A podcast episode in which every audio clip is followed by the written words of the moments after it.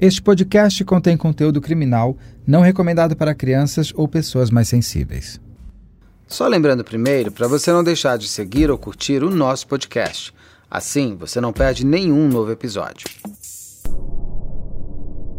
Em abril de 2010, na cidade de Registro, no interior de São Paulo, Helder Alves, de 38 anos, parou em um bar na área próxima de onde ele morava quando foi atacado por Cícero Manuel Júlio da Silva.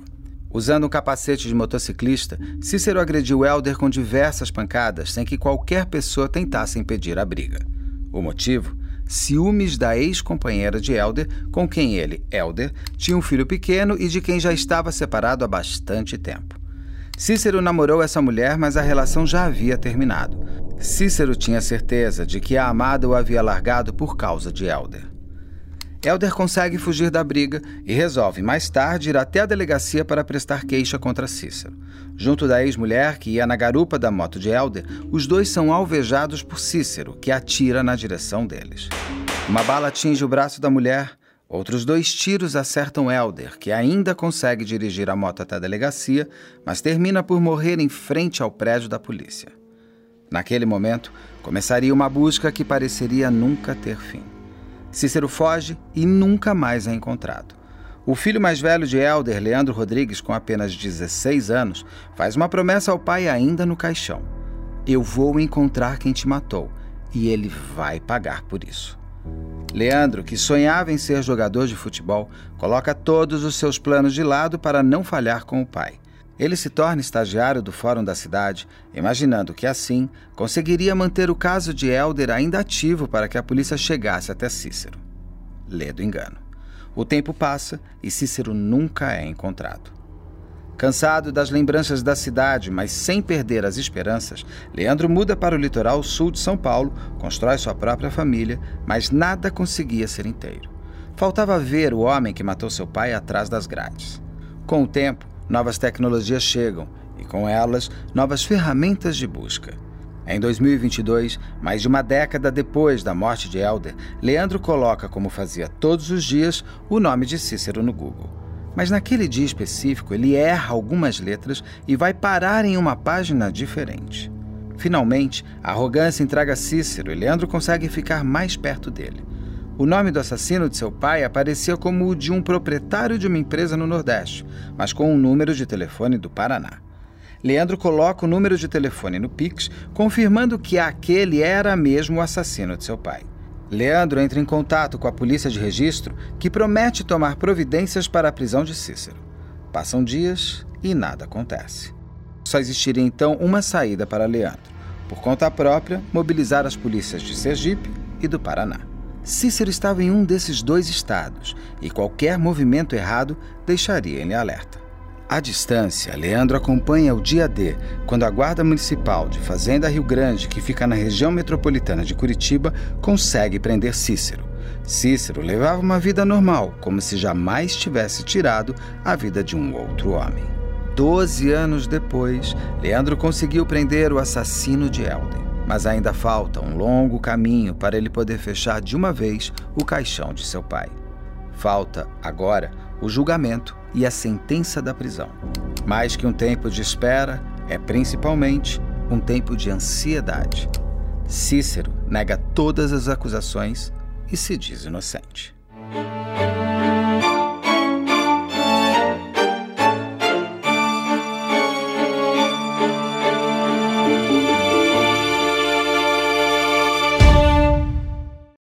Olá, eu sou Beto Ribeiro, roteirista, entrevistador e ao lado de Carla Buquerque, diretor de investigação criminal.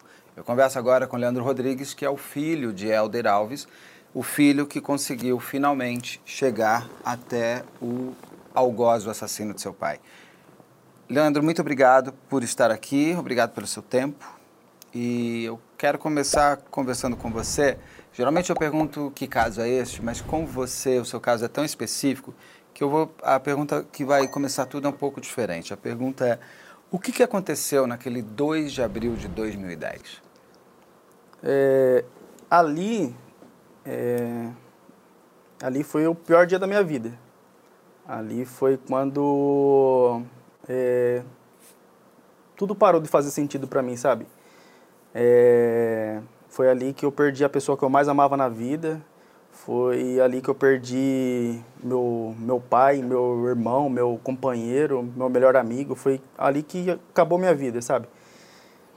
E a última vez que eu falei com ele foi naquele dia e a última palavra que ele falou para mim foi que ele queria que eu voltasse, que ele queria conversar comigo. E eu, infelizmente eu não tive essa oportunidade de voltar e conversar com ele por nessa última vez. Né? Voltasse de onde? Eu ia sair para jogar bola. E toda quinta-feira, como de costume, eu passava lá para conversar com ele.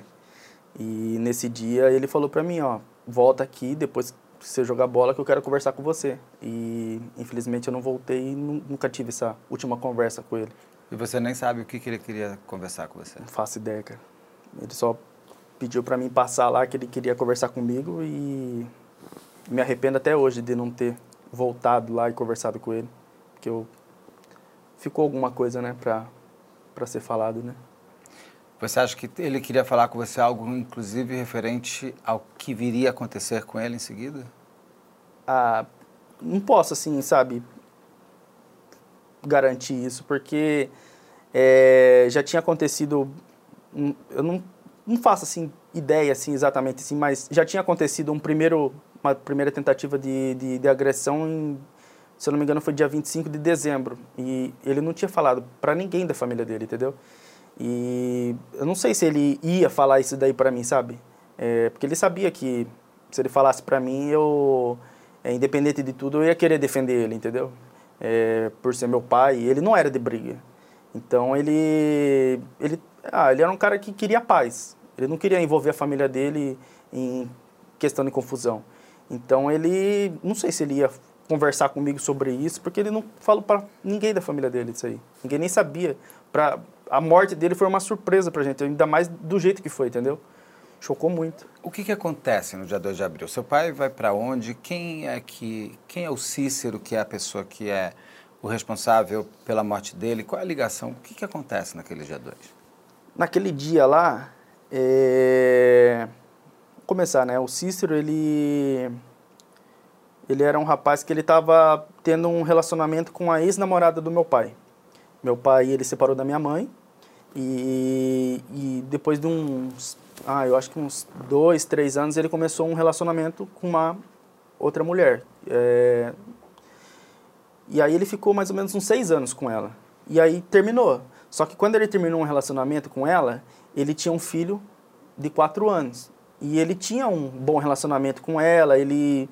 É, a, a, a casa dela, para o serviço dele, é na mesma rua. É questão assim de uns dois quarteirões.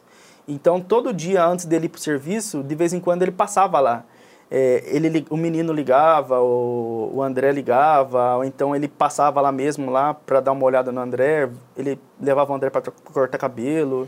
Ele tinha um bom relacionamento com o André, com a família dela, tudo. E, e o Cícero não aceitava isso, sabe? É, a relação assim que ele tinha com ela de amizade.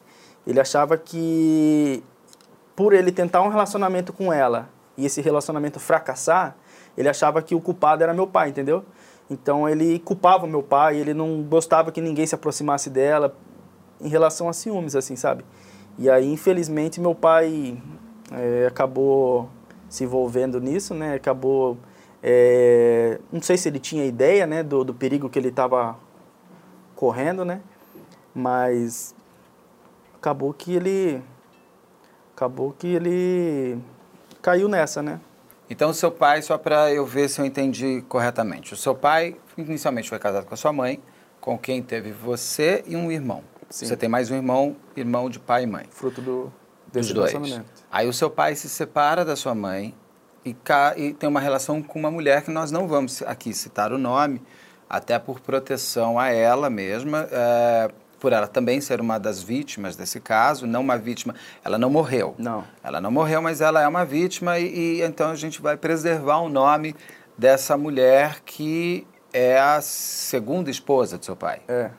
Com essa segunda esposa, o seu pai tem um outro filho, que é um irmão que você tem por parte de pai, uhum. que chama André. É.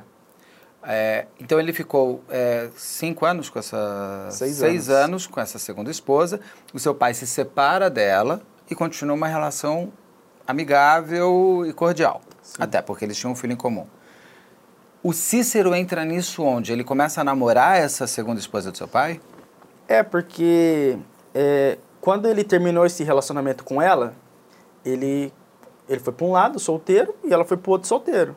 Então, nessa, ela começou a ter um relacionamento com Cícero. É, não sei exatamente assim, quanto tempo depois.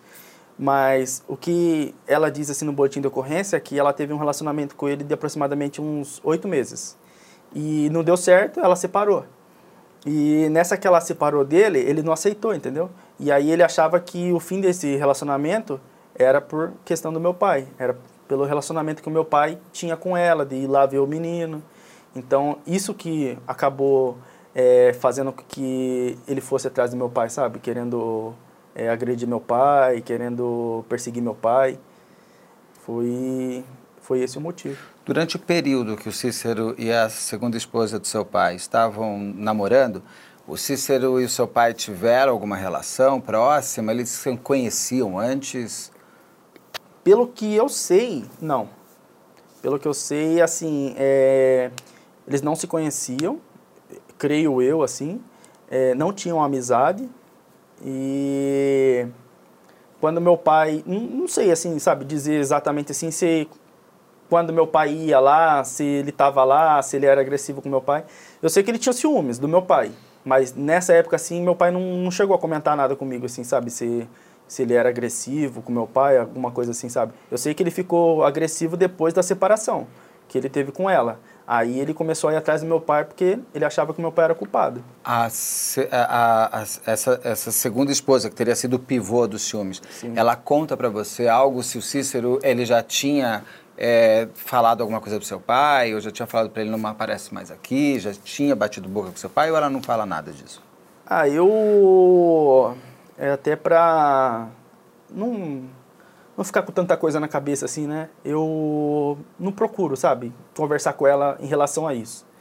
É, no começo, quando logo quando aconteceu tudo isso que meu pai faleceu, eu conversava com ela em relação assim, se ela estava sofrendo alguma ameaça, é, se o menino estava tudo bem, é, coisas simples assim. Eu não ia muito a fundo querer saber como que aconteceu no dia.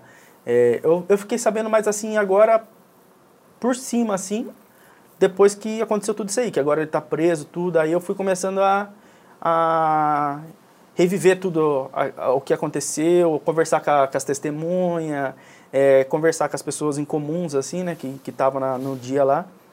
É, tem bastante gente ali que eu preciso conversar, preciso entender o verdadeiro motivo, assim, sabe? É, que realmente aconteceu naquele dia lá, sabe? Porque o que foi falado pra mim foi uma coisa, depois que foi contado agora é totalmente diferente, entendeu? O que, que foi falado e o que, que foi contado agora? O que, que teria acontecido para esse dia da morte do seu pai? É, é, o que foi falado no dia é, que meu pai morreu lá, no, no velório, foi que meu pai tava no, chegou lá no bar, né? É, aí ele sentou na mesa lá com os amigos dele e aí ela chegou. E aí ele pegou e sentou junto com ela. Desculpa, ela, essa segunda É, essa esposa do seu segunda- é, pai. essa com- tá. segunda. E aí ele sentou com ela na mesa e, fica, e, e eles ficaram lá. É, pelo que ela fala hoje, ele não chegou nem a colocar a bebida na, no copo dela. Foi quando o Cícero já apareceu lá, viu os dois juntos e começou uma discussão ali. Só que na época, é, falaram que nessa primeira confusão aí separaram tudo e, e acabou ali. Só que, pelo que eu fiquei sabendo agora, não foi só isso, sabe? É, teve essa briga, separaram tudo, só que depois o Cícero retornou, continuou a briga do lado de fora, e depois dessa briga do lado de fora ninguém separou, meu pai ficou apanhando lá, e aí depois foram lá, separaram, e aí foi cada um pro seu lado. Cícero foi para casa dele, ela foi para casa dela, meu pai foi para casa dele. E aí depois foi quando retornou e aconteceu tudo isso. E assim, Retornou para onde, desculpa? o retornou para casa dela, que aí ele foi para casa dele, tomou um banho, trocou de roupa e acabou indo voltando para casa dela. O Cícero. Meu pai. Seu pai. Seu pai, Tá. meu pai. E assim, o que aconteceu naquele dia ali foi, nossa, foi uma covardia muito grande, assim, sabe? E ah, não sei se foi uma coisa assim de Deus, sabe? Mas eu tava na praça, naquele, naquele dia, naquela hora eu tava na praça. Só que, questão assim, acho que eu creio assim que em questão de 10 minutos. Eu tava com meu amigo no, numa esquina, meu pai tava no, na outra, só que eu não vi meu pai. E, e eu peguei e eu saí fora. Só que nessa que eu saí, é, geralmente eu passava aonde eles estavam ali, que é a rua. É, se você seguir a avenida ali, dá na minha casa.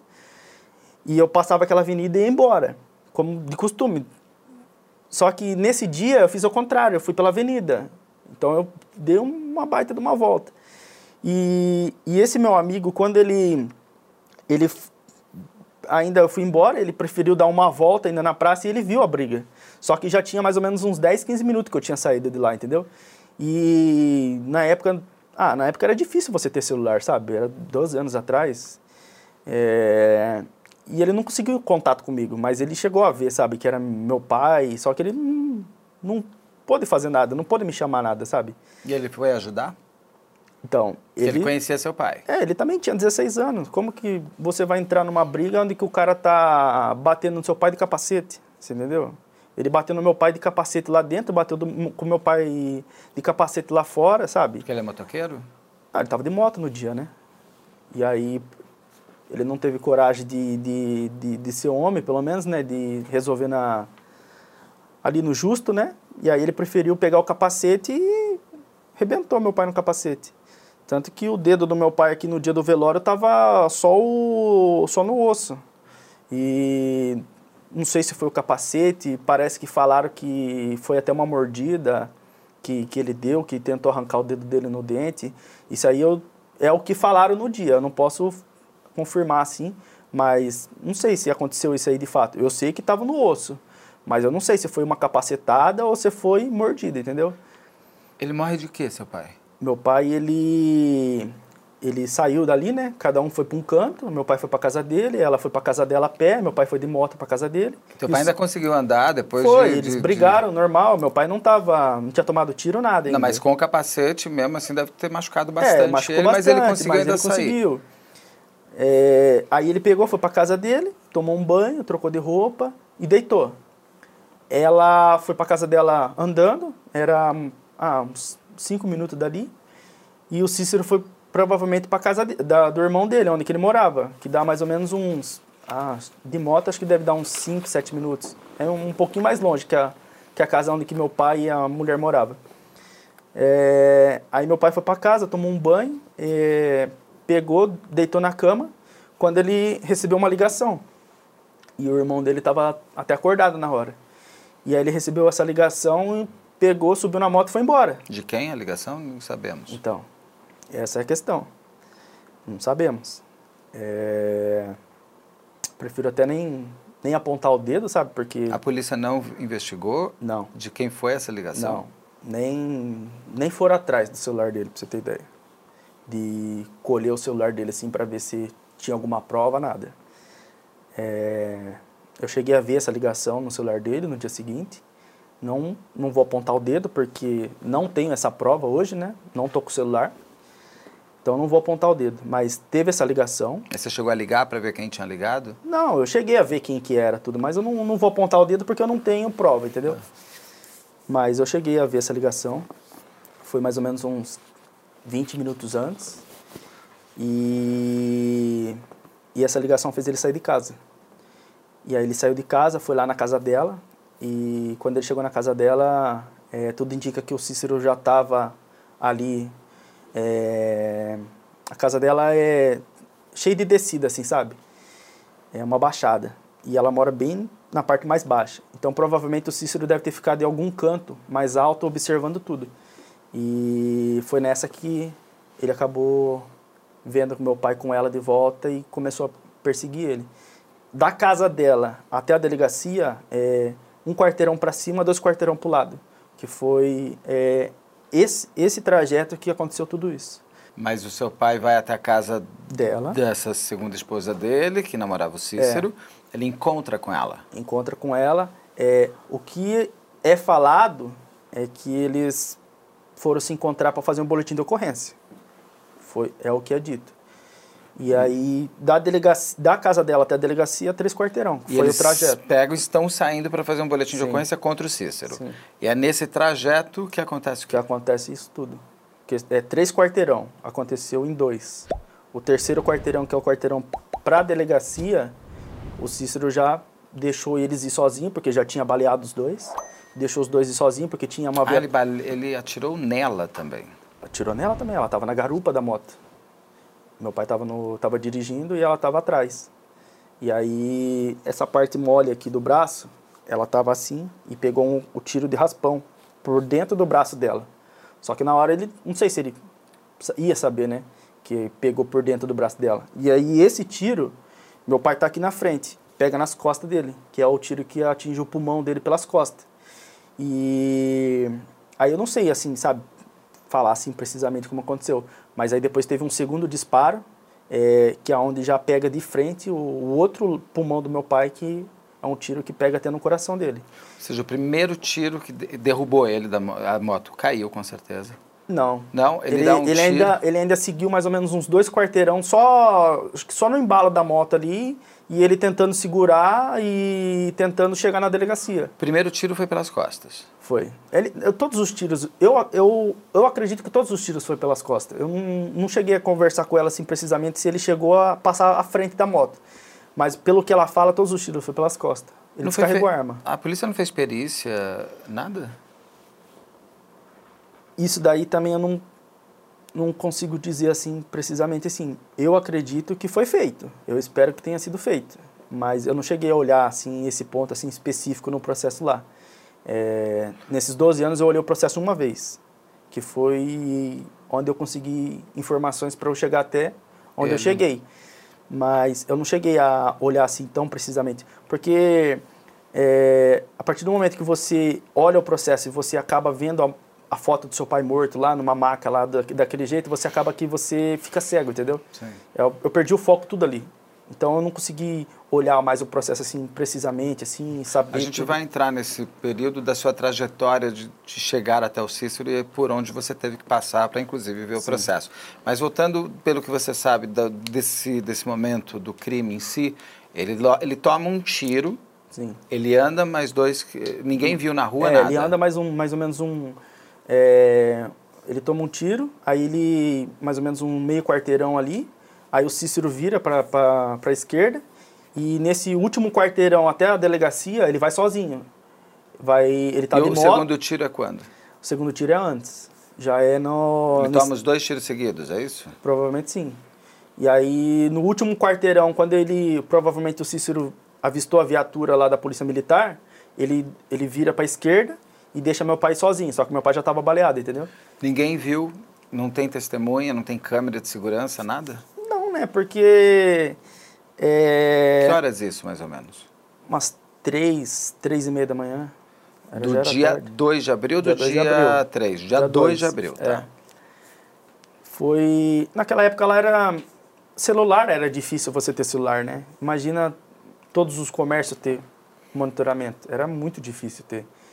E hoje é comum, né? Mas naquela época era muito difícil. Tanto que a, a defesa dele alega isso, né? Que não tem imagem, mas não tem. Difícil. E nenhuma, e nenhuma testemunha viu isso? Não, né? Pelo horário, né? Já era Não tinha ninguém andando, ninguém É, ouviu barulho, ninguém cidade, saiu, viu cidade nada. de interior, 10 horas da noite já não tem mais ninguém na rua, sabe? Não é igual São Paulo que a cidade é 24 horas por dia.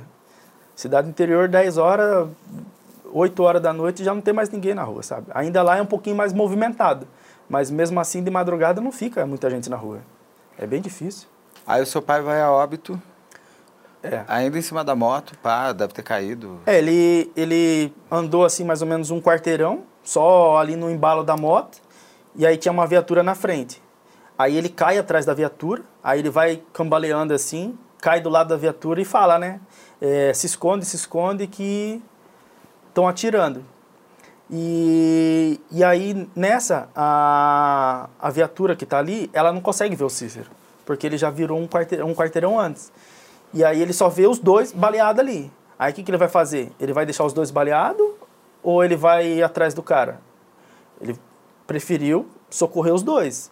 E, e aí foi embora. Aí ele pediu, pediu ajuda, né? Falando que estava tendo tiroteio ali, as viaturas deram ali uma olhada na região, mas não acharam nada. A viatura que, que estava mais próxima não, não achou ninguém na região, foi até a delegacia, viu os dois baleados. Aí uma viatura levou ele para um hospital, a outra levou ele, ela para o outro hospital, né? E foi isso. É... Ele morre no hospital ou morre ainda? Então, é assim, é, ninguém sobrevive, né? Com um tiro, no, um tiro num pulmão de um lado, outro do outro e um tiro no coração, né? É, a questão é essa, né? É, ali na hora do, do desespero, bem dizer assim, é, tem um hospital um quarteirão ali para frente. Então era particular. Então preferiram levar ele para esse hospital lá. O cara tá baleado, aconteceu agora, vamos correr com ele para o hospital. Na tentativa de salvar ele. Mas é, quem estava no hospital lá na, na, na, hora lá que fez o, o atendimento dele já fala que ele já deu entrada já praticamente sem vida. Ele já entrou em choque já, porque é, ele perdeu muito sangue. Perdeu muito, muito sangue. A moto dele, nossa, a moto dele era preta, tava vermelha de sangue, sabe? Tava muito feio, assim, sabe? E tentaram salvar a vida dele, lógico, né? Porque não tem o que fazer, né? É, é uma vida ali, né? É um ser humano. Então, o que pôde ser feito para tentar salvar ele, tentaram, mas não tinha o que ser feito. Um tiro no coração, dois no pulmão, não tem o que fazer. É complicado. E ele, e a, aí, eu imagino que tenha tido a ligação para você. Como é que foi saber que tudo... Você, você tinha uma ideia, pelo menos, você me falou que ele tinha tido um... Ele tinha sido tinha sofrido uma violência do Cícero em dezembro, Natal do ano anterior, mas você não, mas não você sabia. não sabia. Ali tudo deve ter caído a casa inteira para você. Como foi? O que foi primeiro chegando? Seu pai morreu, mas morreu de quê? Como foi? Como foi esse momento? Na verdade, isso aí foi um choque para a família inteira, né? Ninguém, se você perguntar para a família da, dele assim, para quem conhecia ele, é, como foi aquele dia, né? Como foi receber aquela notícia, né? Que ele tinha sido vítima de, de tiro na porta da delegacia. Como que você vai explicar isso?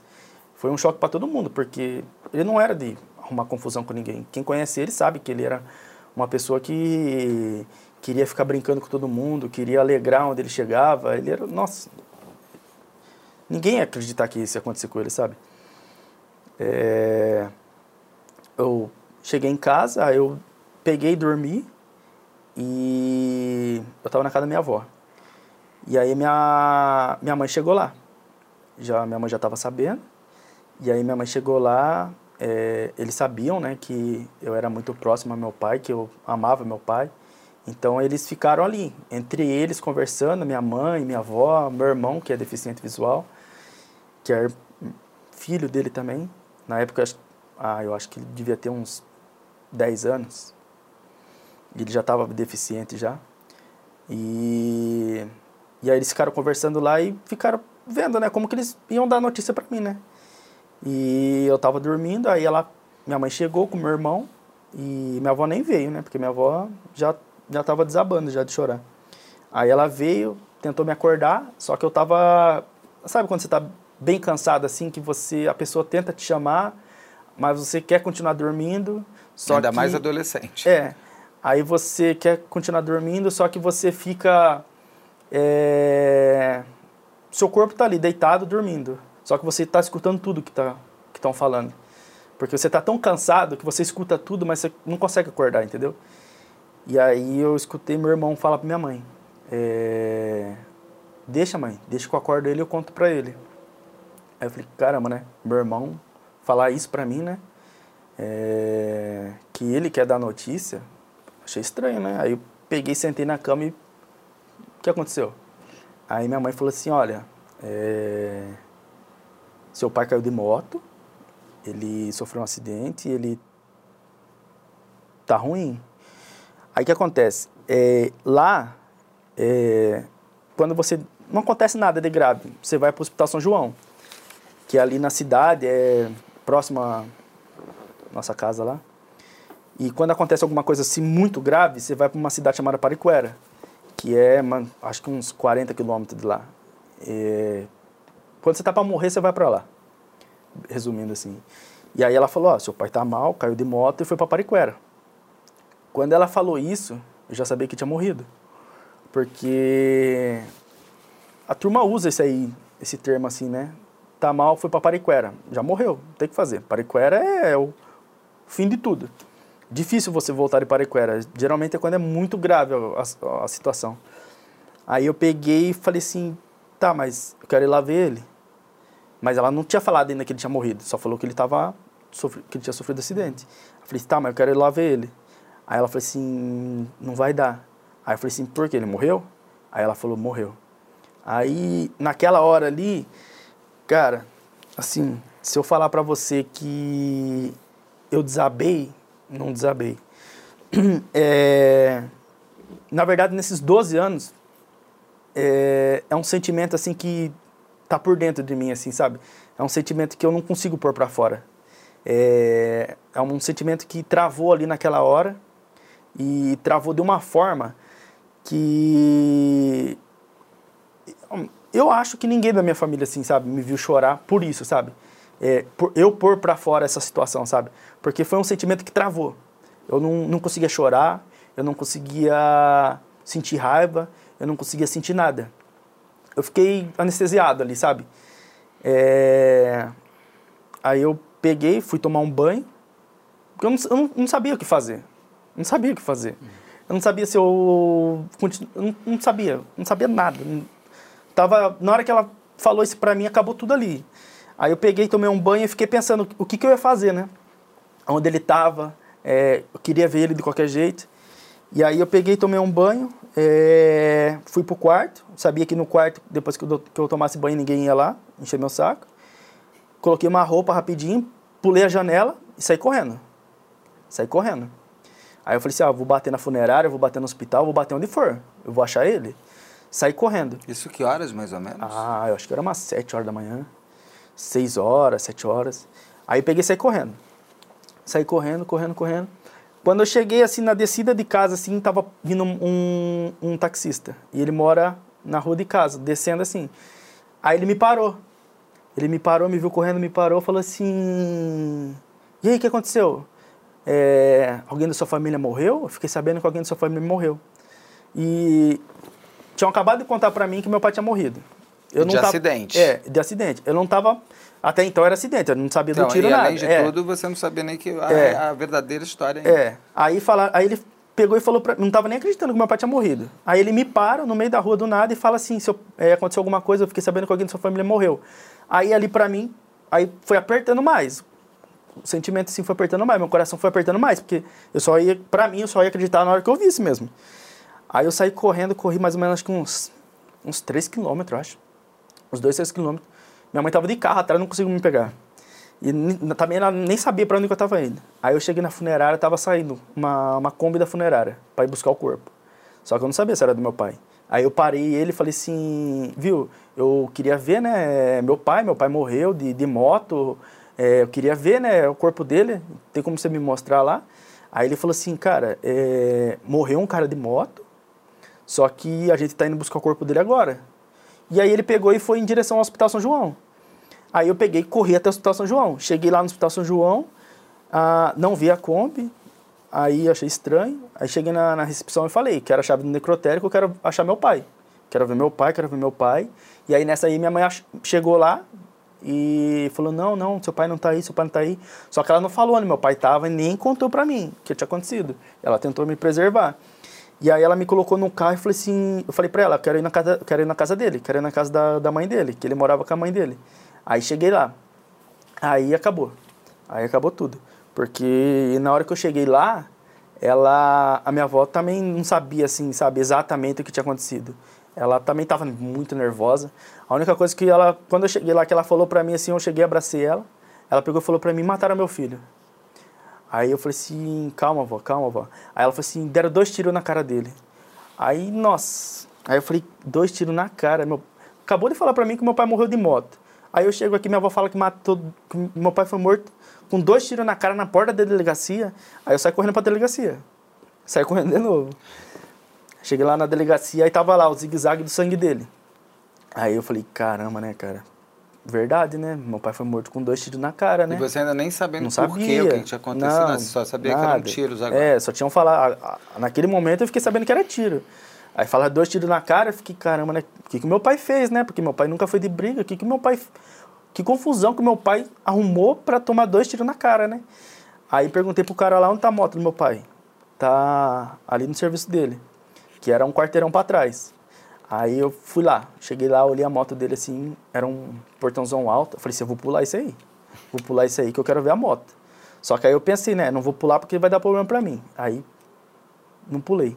Só que ali eu tava sozinho, 16 anos, eu tava sozinho no meio da rua, sem saber o que fazer. Aí a única coisa que passou na minha cabeça foi é, ir na casa dos amigos dele. Aí eu passei na casa de cada amigo dele assim, pra, pra falar, né, que, tinha acontecido. Aí fui na casa do, do melhor amigo dele, aí falei, né, que meu pai tinha morrido, ele não sabia. E, e aí eu fui, fui falando assim com cada amigo dele pra dar notícia. Cada um reagiu de uma forma assim que. Tinha gente que tava na mesma coisa que, que eu, assim, não acreditava, sabe? Achava que eu tava até brincando, mandando eu parar de brincar com essas coisas, sabe? Mas, pra mim, assim, esse daí foi o momento, assim, mais complicado, sabe? E o nome Eu- Cícero, você tá então, no Não momento sabia. ninguém ainda tinha falado de Cícero, nada. Não sabia nem quem. E nem os seus amigos do seu pai sabiam o que tinha Não. acontecido. Você que foi dando notícia. É, eu fui dando a notícia que ele tinha morrido, mas ninguém sabia, sabe? Quem foi, por que foi. A gente só sabia que ele tinha morrido, porque também ele tomou o tiro três e meia da manhã, foram confirmar a morte dele cinco horas, sete horas a eu já estava na rua já, entendeu? Então não tinha como é, saber que realmente tinha acontecido ainda, sabe? Tava bem recente assim ainda, sabe? Ele foi para ML, o corpo do seu pai? Foi. É, inclusive, assim, é, na hora lá do, do- dos tiros lá, é, ela, a mulher que estava com meu pai também foi baleada. E uma viatura levou, eu acredito, né? Uma viatura levou ele para um hospital e, e a outra levou ela para o outro. Nesse percurso de levar ela pro, pro São João lá, ele acabou ligando para ela, o Cícero. Ele ligou para ela, dentro da viatura. É, não sei nem se ele sabe isso, porque eu acho que o advogado dele já deve ter falado para ele. Ele ligou para ela e ela atendeu e colocou no Viva Voz. E aí ele falou: Olha, cala sua boca. Se você falar que fui eu, eu vou matar você. É, tô indo pra, se eu não me engano, era Cajati, que é uma cidade próxima lá. E se você falar meu nome, falar onde eu moro, falar qualquer coisa minha, eu vou atrás de você. Cala sua boca, que senão eu vou atrás de você. Falou assim pra ela. E tava no Viva Voz. Tem isso tudo, até no depoimento do- dos policiais, tem tudo isso aí lá. E graças a Deus ela teve um receio dele matar ela, lógico, né? Ele ele prometeu, ele prometeu isso e, e ele ia cumprir mesmo. E ele chegou aí atrás dela tudo. E aí, graças a Deus, ele não, não conseguiu fazer mal para outra pessoa, né? Acabou que ele não conseguiu é, deixar meu irmão sem pai e sem mãe, né? E voltando então para para quando você sai, vai para os amigos do seu pai e que horas que você descobre tudo o que aconteceu de fato? Ainda no velório? Demora mais tempo? Como que foi? A polícia chega? É, assim, o que tinha acontecido assim mesmo, eu fui saber um pouquinho depois, eu acho que foi umas 10 horas, 9 horas, eu não sei exatamente assim. Foi quando a gente descobriu que ele estava com, com ela, né? E resolvemos ir na casa dela, para saber, né, o que tinha acontecido. E aí ela só falava que ela não tinha nada a ver com isso, que ela era vítima e ela não, não sabia o que tinha acontecido. Ah, ela tomou o tiro, mas rapidamente saiu, porque foi É, só ela de saiu, raspão. foi de raspão. Ela falava que ela não tinha nada a ver com isso, que ela não tinha armado pra ele, porque na hora da raiva ali, você acha que foi al- alguma armação, sabe? Porque você não sabe o que tá acontecendo ali. Você só sabe que meu pai tava com ela e chegou um cara e matou, e na sua cabeça ela é culpada e você quer quer xingar ela, você quer falar tudo pra ela, você quer, mas você não sabe o que aconteceu de fato assim, sabe? Você quer achar um culpado? Você quer achar um culpado, mas no fim acaba que depois que tudo passa ali, aquela é, a raiva passa que você começa a entender a situação, você vê que é, foi outra história, sabe? Você começa a analisar um pouquinho com mais calma. Mas demorou um pouquinho, assim, para eu saber, sabe? Que foi o Cícero, acho que eu fui descobrir que foi o Cícero, que eu fui descobrir a casa dele, tudo, onde ele morava. Eu acho que demorou, acho que uns três dias, eu acho. Eu, quando eu, logo quando eu descobri que foi o Cícero, onde que ele morava, é, eu já fui bati, já bati direto no, na casa dele lá já. Já fui lá, já bati na casa dos vizinhos, já comecei a perguntar se tinham visto ele, eu fui atrás. na casa época, dele tinha alguém? Na casa dele demorou, acho que demorou acho que uns 15, 20 dias para os irmãos dele retornar para casa, sabe? Naquele momento ali eles sumiram. Como que você fica sabendo que foi o Cícero? Foi a polícia? Foi como? Foi, cara, eu não me recordo, mas se eu não me engano foi ela que falou. Se eu não me engano foi ela e se eu não me engano eu fiquei sabendo que foi ele. Foi isso aí mesmo. Eu fui na casa dela, sozinho eu, conversei com ela e aí ela falou pra mim que foi ele, aonde ele morava. E aí eu confirmei isso daí e aí depois fui atrás. No mesmo dia que eu fiquei sabendo, eu fui atrás. Bati lá na, na casa dos vizinhos dele, perguntei.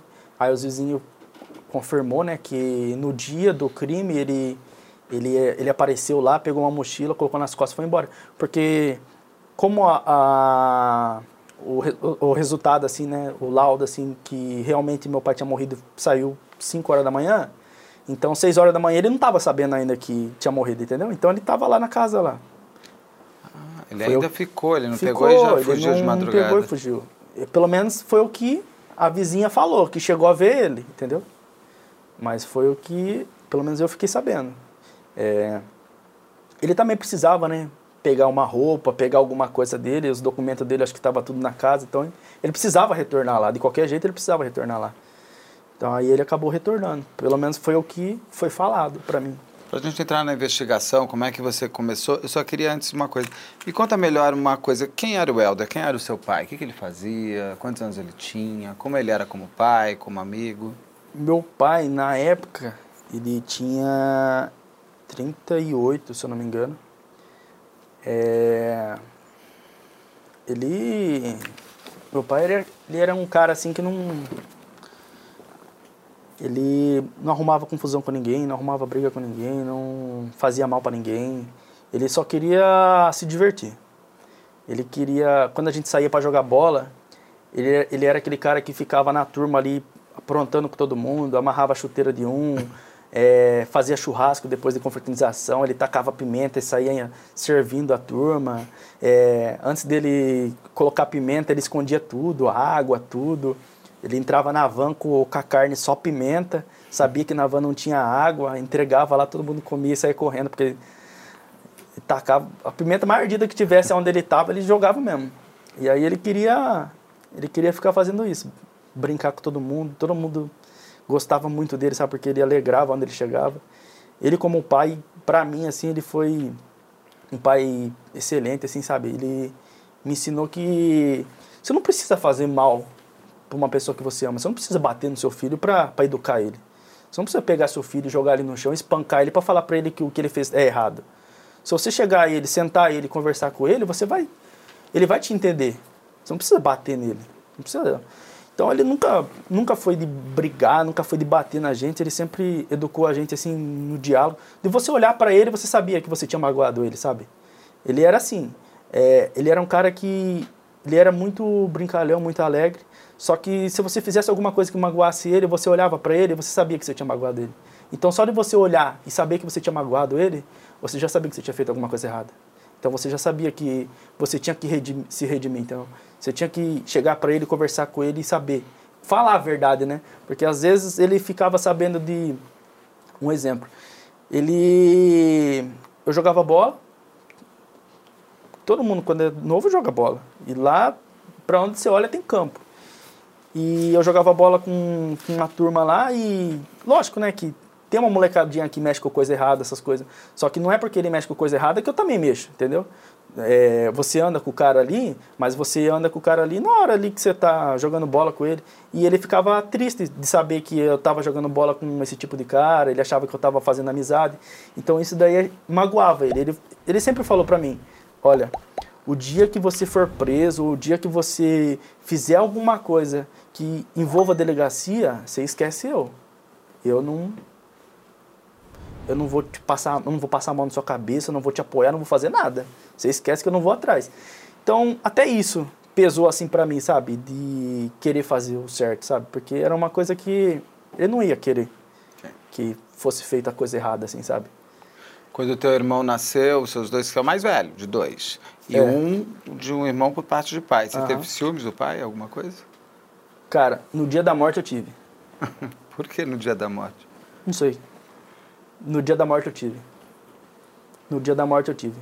No dia da morte eu eu peguei uma foto que eu tinha eu e meu irmão e ele. E no dia da morte eu coloquei na cabeça que eu tinha que levar aquela foto para ele. E eu tava atrasado para jogar bola e era longe. E eu ia de bicicleta. E naquele dia eu coloquei na cabeça que eu tinha que levar aquela foto para ele. Ele vivo ainda. Vocês é, tinham, ele tinha acabado de falar para você é, passar aqui para a gente conversar. É. E aí eu coloquei na cabeça que eu tinha que levar essa foto para ele. E aí eu coloquei a foto em cima do micro-ondas e peguei, me arrumei e olhei o, o horário, estava atrasado, peguei e fui embora. Quando eu cheguei na esquina, eu lembrei que eu tinha esquecido a foto. Aí eu falei assim, cara, se eu voltar, eu vou chegar atrasado. Então eu não vou voltar. Eu tenho a vida inteira para entregar foto para ele. Então por que, que eu vou voltar no desespero para pegar foto? E aí eu peguei, cheguei lá no serviço, ele tava já tinha virado as costas para para retornar para o serviço. Ele trabalhava numa pizzaria, é, ele era garçom lá. E essa pizzaria, é, a chefe dele era é, carregada do cartório lá, do primeiro criminal. Depois lá na frente ela vai aparecer na minha vida. E cheguei lá e estava de costa para mim, já para entrar, porque eu já estava atrasado. E aí ele pegou, olhou para trás, me viu, aí retornou, aí me deu dinheiro, né? Pra me jogar bola. Aí falou, ó, se não tiver jogo, você volta aqui que eu quero conversar com você. E aí, eu, beleza. Eu já tava, eu tava querendo levar aquela foto pra ele, não levei, porque eu achava que eu ia ter a vida inteira para entregar aquela foto pra ele. E aí ele falou pra mim, ó, se não tiver jogo, você volta aqui que eu quero conversar com você. E aí foi isso. Eu nunca pude entregar a foto para ele e nunca consegui saber o que, que ele queria falar comigo assim pela última vez, entendeu? E por que os ciúmes dos seus irmãos, então, na hora da morte? Não sei, cara. Não sei explicar, sabe? Ele... Você queria o pai só para você naquele não, momento? Naquele não. momento final, pelo menos? Não, não sei explicar. É... Alguma coisa falava para mim, leva essa foto pro seu pai. Não, não tinha ciúmes. Eu... Ah, eu sempre gostei de... Eu não tinha tanto contato com o André assim. Porque ah, é uma família diferente, sabe? Eu tinha mais contato com meu pai, assim, com a família da minha mãe. Mas com o André, assim, eu não tinha tanto contato, sabe? Eu sabe, conhecia a mulher, a ex-mulher dele, tudo. Já tinha visto o André um, algumas vezes antes. Mas eu não tinha essa aproximação dele, assim. Mas não tinha ciúmes dele. Alguma coisa falou para mim, leva essa foto. Só isso. Hoje você e o André e o seu outro irmão, vocês são amigos? Vocês se Sim, convivem? eu falo com ele. Depois da morte eu é, eu procurei ele. É, eu estudava numa escola chamada Fundação Bradesco, que é do Banco Bradesco, uhum. tudo. E o André estudava na mesma escola que eu. eu. Acho que no ano seguinte foi quando o André entrou na, no pré lá. E eu já estava lá. E aí eu andava com ele na escola, fala, pegava ele no colo, falava que era meu irmão. Nossa, eu, depois disso aí eu me aproximei muito dele, assim, sabe? E eu sabia que era uma coisa assim que tinha magoado bem ele, sabe? Porque por mais que ele fosse pequeno assim, que digamos assim que ele não entendesse a, a situação toda assim, que ele não não é que ele não entendesse, ele não tinha assim, sabe, aquele sentimento de caramba, né, meu pai morreu, é, foi tiro, mataram meu pai, ele não tinha esse sentimento, coitado, ele é, ele é inocente, né? E aí eu eu me aproximei bem dele, assim, sabe? Pra, com o pensamento de querer é, não deixar ele sentir a falta do meu pai, entendeu? E foi isso. Você virou meio um pai-irmão. É, eu, eu, eu tentei fazer isso, entendeu? Só que é, a família da gente não apoia, sabe? É, todo mundo achava que ela era culpada, então o que, que você está indo fazer lá? Essas coisas, só que eu não tinha esse sentimento, sabe? Eu tinha um sentimento de querer se aproximar dele para é seu irmão. É, irmão, de tentar fazer com que ele não sentisse a falta é dele. É um pedaço sabe? do seu pai também. Um pedaço do meu pai. Ele tinha a cara do meu pai. Você entendeu? Então, acabava que eu olhando ele, eu acabava lembrando do meu pai. Então, por que, que eu vou querer excluir ele? Ele, ele não tem culpa de nada. Não tem culpa de nada. Tanto que é, quando contaram para ele o que tinha acontecido, porque ele era muito apegado no meu pai. Ele só cortava o cabelo se fosse com meu pai. Tanto que quando contaram para ele o que tinha acontecido, é, eu cheguei no portão da casa dele lá, aí ele falou assim, você veio fazer o que aqui? Você veio ver meu pai? Meu pai virou uma estrela, ele falou. Aí eu vou falar o que para ele? Você entendeu? Porque a única coisa que eu podia fazer é querer ficar perto dele, ele apoiar tinha quatro ele. anos, né? Tinha quatro anos. E hoje vocês são amigos? Hoje ele tem 16 anos. 16. Vocês... Ah, assim... Vocês é... convivem, se Não. falam, nada? É, de conviver assim é complicado, né? Porque eu moro de um lado e ele mora mais ou menos uns 600 quilômetros de distância, sabe? É, assim, Facebook, essas coisas assim, eu não, não mexo muito. É, é, difícil eu conversar com ele, assim, e é difícil eu ir registro também e querer, sabe, é, assim, me aproximar muito dele, porque depois que eu fiz, essa, depois que aconteceu um negócio lá, que eu vou falar mais pra frente, que foi quando eu fiz a promessa pro meu pai, é, eu fiquei com um sentimento de, de dívida com eles. Eu fiquei com um sentimento de, cara, um dia eu vou falar com você, mas eu vou falar quando tiver tudo resolvido. Com o André. Com o André. Tanto que um, uh, antes de do meu pai, do, do Cícero ser preso, eu, eu tava em registro, eu passei as férias lá, fiquei 15 dias lá, que eu peguei 15 dias de serviço, eu fiquei lá. Eu não fui atrás dele. Não fui atrás dele porque a investigação para prender o Cícero já estava bem adiantada, já estava bem engatilhada. Só que eu fiquei com aquele sentimento de, de dívida. Vou, vou lá falar o que para ele? Sendo que o, o que ele perdeu, que foi o pai, eu, não, eu ainda não consegui prender, entendeu? Nem, nem no cemitério. Eu, eu poderia ter ido no cemitério, é, ido lá, falado com meu pai, ó, oh, pai, consegui. Mas como que eu vou falar pro meu pai que eu consegui, sendo que eu nem consegui prender o cara ainda, entendeu? Então eu fiquei com esse sentimento de dívida Você queria eles. ver tudo resolvido Tudo antes. resolvido. No dia da, da, da, do enterro do seu pai, como foi para você? O que, que muda? O que, que mudou? Foi ali você é ali naquele momento que você se promete que vai Cara, é, ali fazer justiça em nome do seu pai? É. Ali pra mim foi Ah, eu nem lembro muito daquele dia. A única coisa que eu é, eu sei que meu pai morreu, vai, é, demoraram muito, demoraram muito mesmo para liberar o corpo do meu pai, sabe? É, foram liberar o corpo do meu pai, eu acredito que era umas 11 horas da noite. Que é normal e é importante. Fazer autópsia É, de um corpo é fazer super autópsia, importante é. para saber a causa morte, como é que foi a dinâmica da morte. Sim, sim, sim. Até porque todos os elementos vêm depois para o julgamento É, do, é do autor para poder né? provar, inclusive, que é ele. Aí demorou bastante lá, e foram liberar o corpo dele, era umas 11 horas da noite, aí chegou lá pro, pro velório, e depois daquilo dali eu já não lembro mais nada. Só sei que eu fiquei do começo ao fim, a madrugada inteira, de deitado com ele lá, chorando e anestesiado. Não lembrava mais nada. E ali eu falei pra ele, é, ali, quem tava ali era a pessoa que eu mais amava na vida. Então, é assim, é, palavra de um homem tem que valer. Então eu falei para ele, eu não vou descansar enquanto eu não resolver isso. Você pode ficar, você pode ter certeza que isso aí não vai ficar assim. Então, o que eu pudesse fazer para achar ele, eu ia achar. Cara, demorou 12 anos para achar ele. Poderia demorar 50, mas eu ia achar ele. Sabe? Poderia demorar um ano, dois anos, mas uma hora eu ia achar ele. Poderia demorar a vida inteira. Poderia achar ele só na hora que tivesse, ele já tivesse morrido. Mas eu ia achar ele, sabe? De alguma forma ele, eu ia achar ele. Porque foi o que eu prometi pro meu pai.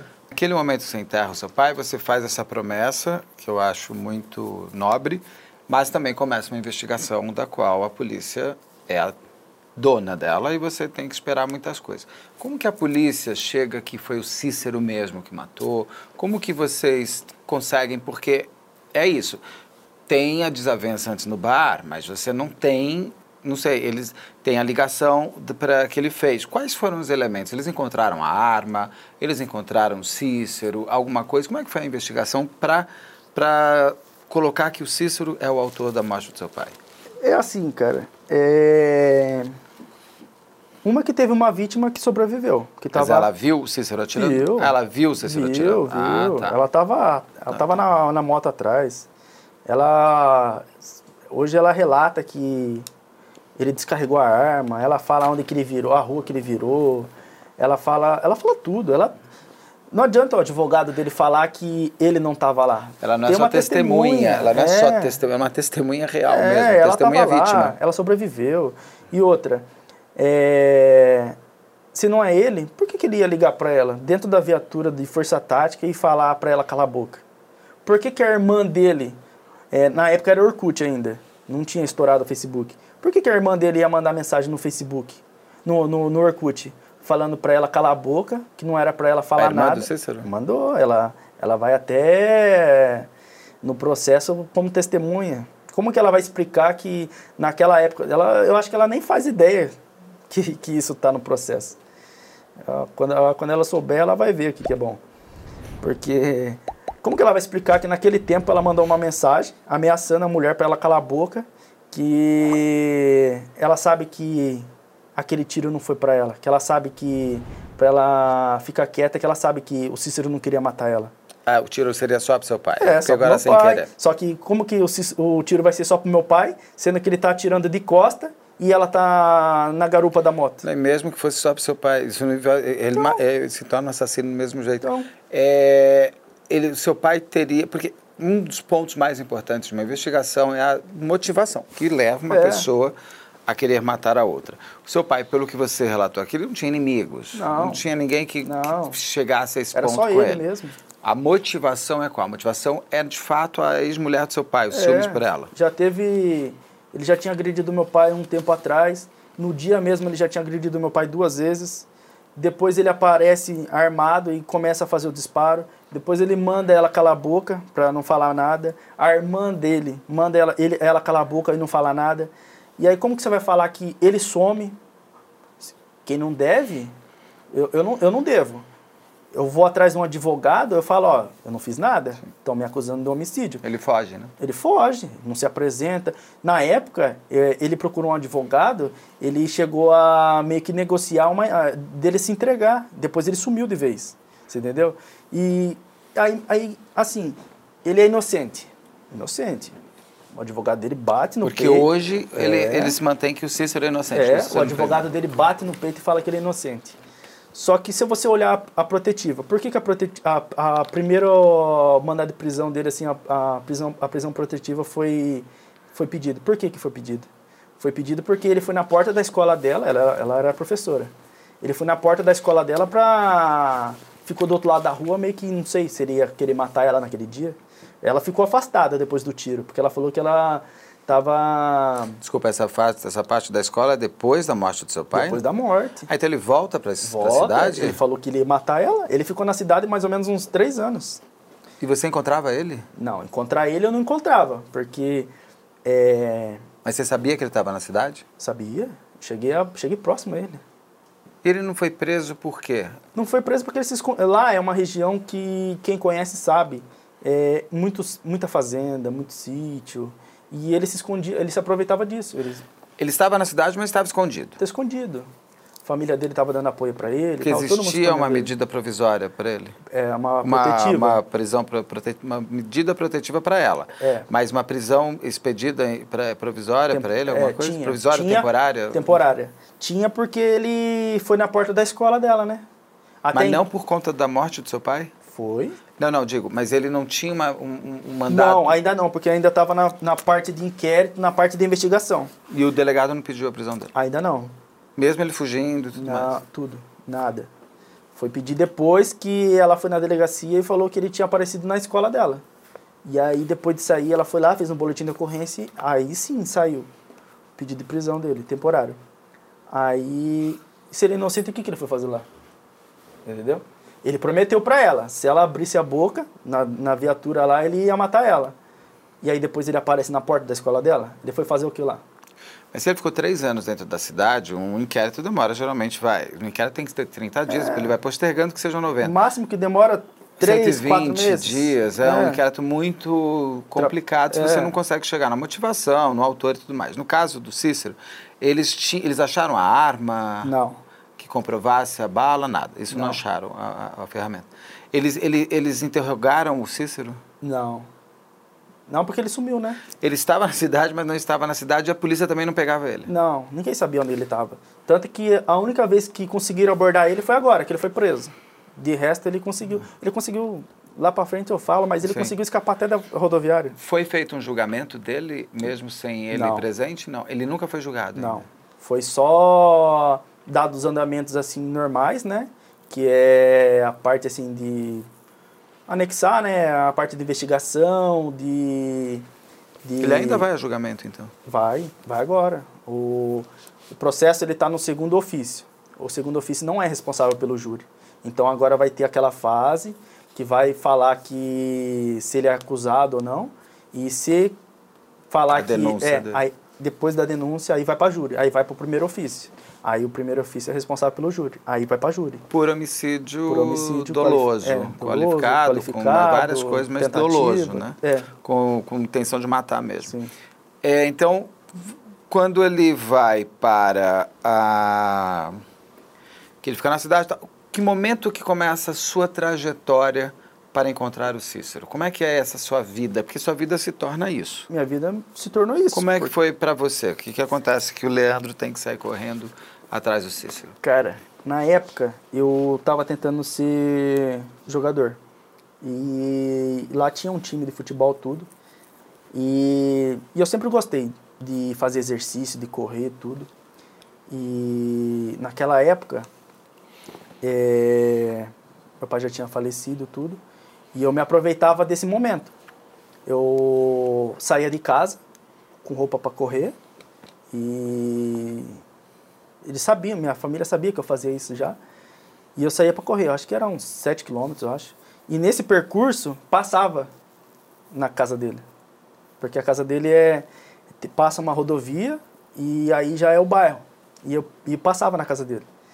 Então eu me aproveitava desse percurso para passar na casa dele todos os dias. Então eu corria todos os dias 7 quilômetros para simplesmente parar aonde ele morava, procurar ele ali e depois não achava, voltava para casa. Eu, eu para minha família não ficar preocupada comigo, eu fazia isso. Eu saía, saía falava para eles que saía para correr. Quanto tempo você ficou fazendo isso? Quantos anos? Ah, cara, eu acho que foi mais ou menos um ano, acho. No comecinho, assim, sabe? Que eu descobri, aí eu, eu ia lá de manhã, eu ia, às vezes eu ia de tarde, depois, quando eu não ia de tarde, eu ia de noite, passava lá. Passava lá na frente da casa dele, lá jogava pedra na, no telhado lá para ver se alguém aparecia. Cheguei a bater no portão da casa dele, conversei com o irmão dele. Falei que eu tinha uma dívida com ele, que eu queria pagar ele. E o irmão dele não sabia quem era você? Ah, não sabia, sabia. Eu, eu, eu, eu acho que pelo menos sabia, né? Pelo, não é normal, né? Uma, um... Não, é uma cidade pequena. É, uma cidade, pequena, uma cidade pequena. O irmão dele acabou de matar uma pessoa e uma, um, um jovem lá, 16 anos, aparece lá falando que está com uma dívida com o irmão dele que acabou de. E com certeza ele sabe que o, o cara que morreu na mão do irmão dele tem um filho de 16 sabe, anos. Sabe, sabe. Essas pessoas também sabem. Sabe, sabe que deixou o filho deficiente, sabe tudo. Aí eu ficava nessa. Aí eu comecei a ir atrás dele com, acredito, com três dias e não parei mais. Fiquei três anos atrás dele todos os dias. O que, que você foi mudando na sua vida? Que sonhos que você teve que deixar para trás para poder, é, para que esse desejo que era o maior de encontrar o, o, assassino do seu pai fosse resolvido? O que, que você mudou? Você queria ser jogador de futebol? Você parou Parei, isso? perdi a vontade de jogar bola. É, cara, não só naquele momento, né? Acho que eh, nesses 12 anos você deixa de deixa tudo para trás, né? Naquele momento lá, a única coisa que eu queria era justiça. E estava fazendo mal para mim. Porque é, é assim, uma coisa que. Por que, que me motivou mais eu pessoalmente ir atrás dele? Uma palavra de um policial civil. Eu simplesmente cheguei para ele, falei para ele assim, fui lá na DIG lá, e falei para ele assim, é, como que tava, né? Se estavam indo atrás, se já tinham achado ele. Aí eu falei assim para ele, mas você acha que vão prender ele? Aí ele falou para mim, cara, é mais fácil você achar ele do que eu. Ele falou para mim, porque eu sou policial, é cidade pequena, não tira a razão dele, é cidade pequena, todo mundo sabe quem eu sou. Se eu bater lá no bairro dele e falar assim, viu, você viu o Cícero? Ninguém vai falar para mim. Cidade pequena, todo mundo me conhece. Então é muito mais fácil você achar ele do que eu, porque ninguém sabe quem é você. Só que isso daí não é um conselho para você dar para um jovem de 16 anos, né? O que, que você está fal falando para ele? Você está incentivando ele a ir atrás. O, o cara matou meu pai como? Com arma. Que tá todo um rancor dentro de é, você, uma raiva. Eu tô com raiva. Você podia cara, ter feito. É, e se eu, bato, se eu bato no portão lá da casa do cara, quem me atende é ele? Você acha que ele vai lá no portão lá me levar um café? Não vai. Você entendeu? E, e por que, que eu, eu tive essa vontade, eu tive essa. É, eu quis ir atrás dele? Porque o cara falou aquilo pra mim. Ao mesmo tempo que ele fez eu ter essa motivação para ir até o final, ele também poderia ter acabado com a minha vida. Entendeu? Uma simples palavra. Sim. Mais fácil você achar do que eu. Então, isso daí, é, por muitos momentos, fez com que é, se tornou um abismo para mim, por muitos momentos. Porque é, você vai atrás, é um serviço da polícia, só que você vai atrás, porque o cara falou que era mais fácil você achar do que ele. De fato é, ninguém vai dar informação para a polícia. Só que quando você é familiar e você acaba se envolvendo, você esquece seu luto, você não vive seu luto. Porque o seu luto é ali, querer achar o cara. E, e aí acontece que quando você não acha o cara, você se sente frustrado, fracassado. Entendeu? Então imagina você ficar 12 anos todos os dias procurando e você não consegue achar uma pista dele. Então a sua cabeça vai de 0 a 100 muito rápido. Durante o dia você tem ali o convívio ali com pessoas, você tem ali um convívio ali no serviço e, e, de, e depois de noite que você está sozinho. Como que, o que, que passa na sua cabeça? Sim. Aquele dia você vai lá, procura e não acha cara. Como que fica a sua cabeça de ter que é, lidar todo dia ali que você não está conseguindo nada do cara. Nada, nenhuma pista do cara. Então é uma coisa assim muito difícil, sabe? É... Lógico que essa palavra dele, na, naquele momento, poderia, poderia ter morrido por causa disso. Só que foi uma palavra que foi o meu abismo por muito tempo também, mas também foi o que me motivou a ir atrás já que você quer que eu vá atrás, eu vou. Só que eu vou provar para você que eu vou pegar ele e, e vou esfregar na sua cara. E o que, que você começa a fazer? Você começa, eh, você começa a mudar o que de foco da sua vida? Para onde que você vai?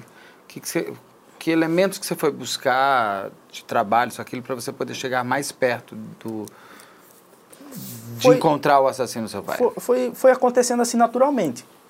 Eu, na época lá, eu estava novo, estava não tava com cabeça tudo para pensar tudo isso. Não vou falar para você que eu tava com cabeça pensando tudo isso que eu não tava, foi acontecendo naturalmente. É, eu fui na Praia Grande, a, a família do, do, meu pai, depois que aconteceu tudo isso, eles começaram a me levar para Praia Grande, para poder, né, esquecer um pouco, sair um pouco de registro, né?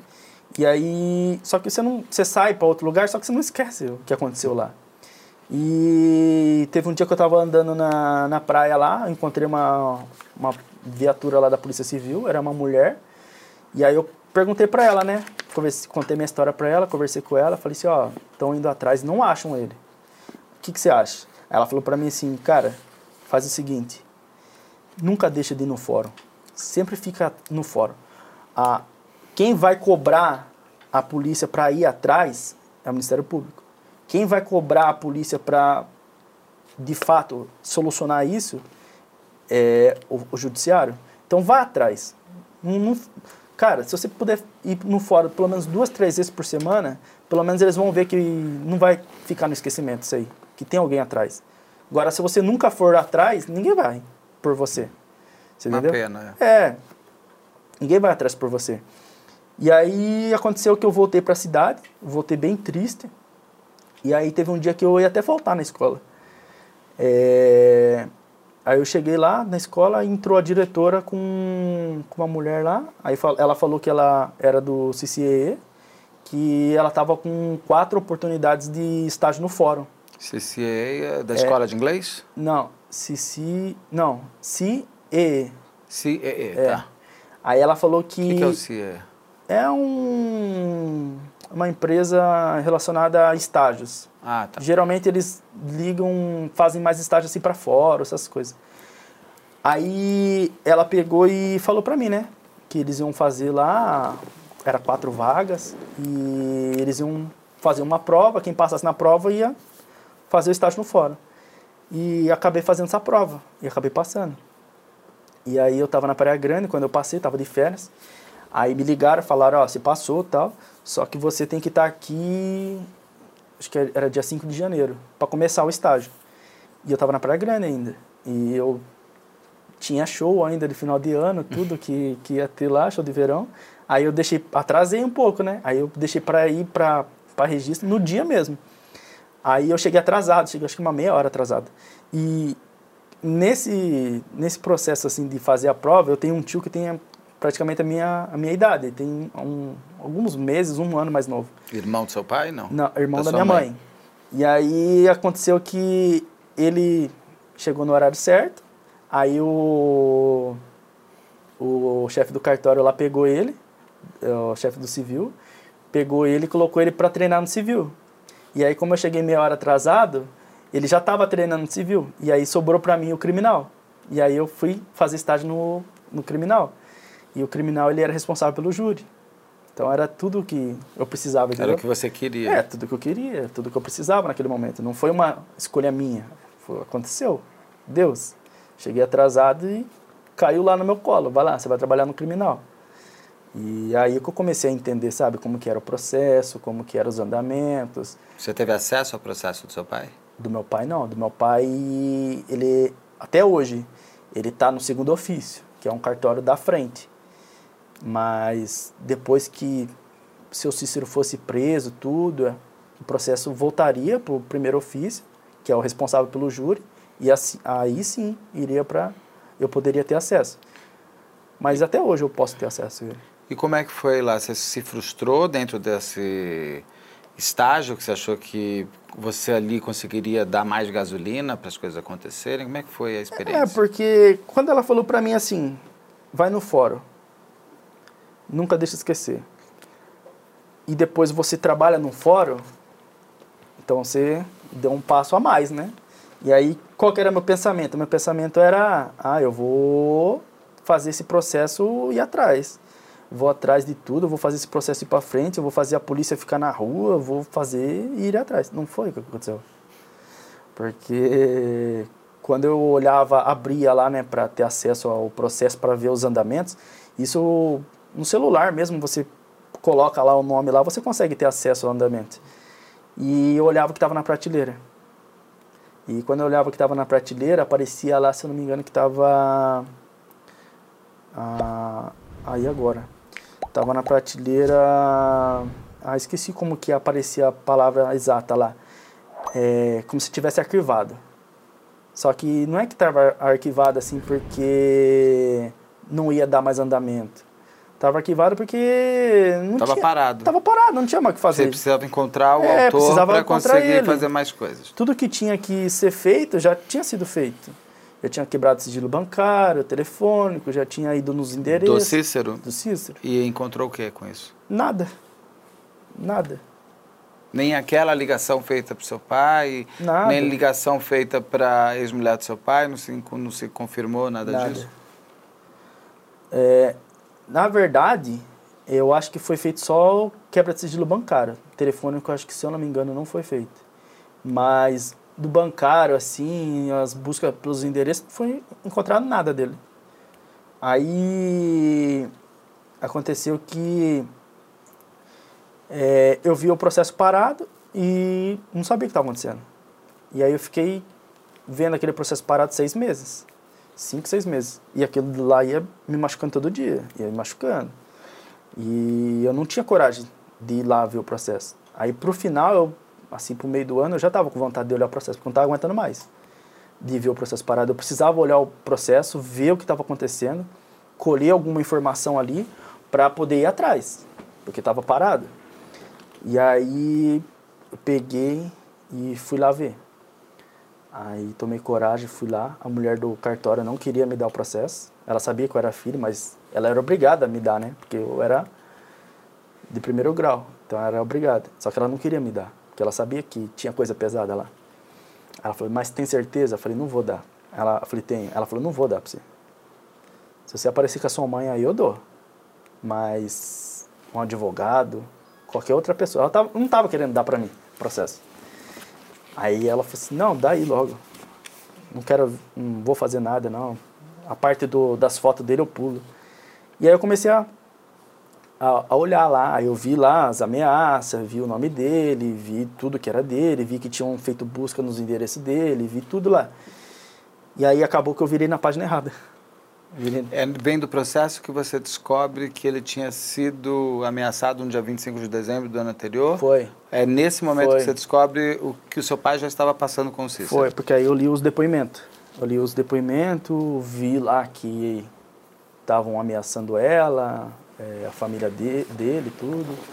E aí eu acabei que. Você viu as fotos dele? É, porque ali tava cru ainda o processo. Tava a parte ali de depoimento, algumas coisinhas de investigação, e depois a foto do, dos laudos lá, a foto dele morto, e os andamentos de, de busca que, tava sendo que não estavam conseguindo. Coisinha simples, a gente tava bem no começo ainda. E aí acabou que eu vi a foto dele. Ali. Foto dele morto. morto. Aí ali acabou para mim. É, uma coisa assim que me marcou bem foi que quando é, eu cheguei atrasado e fui trabalhar no criminal, é, eu não reconhecia.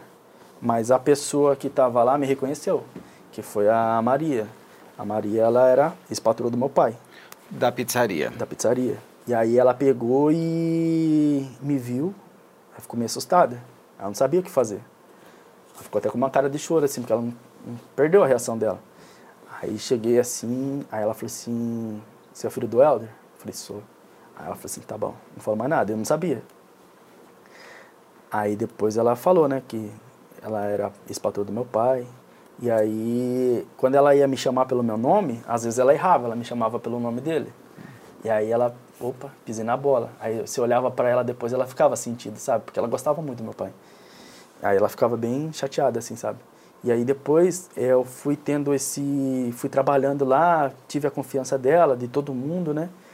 Era para mim fazer só parte de atendimento a balcão só, pronto, só isso.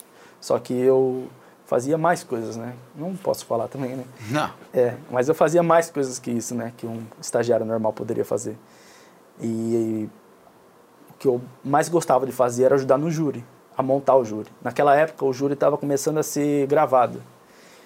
E o Daniel me chamava para ir lá, é, ajudar a montar as câmeras, testar os áudios. Então eu gostava de participar disso.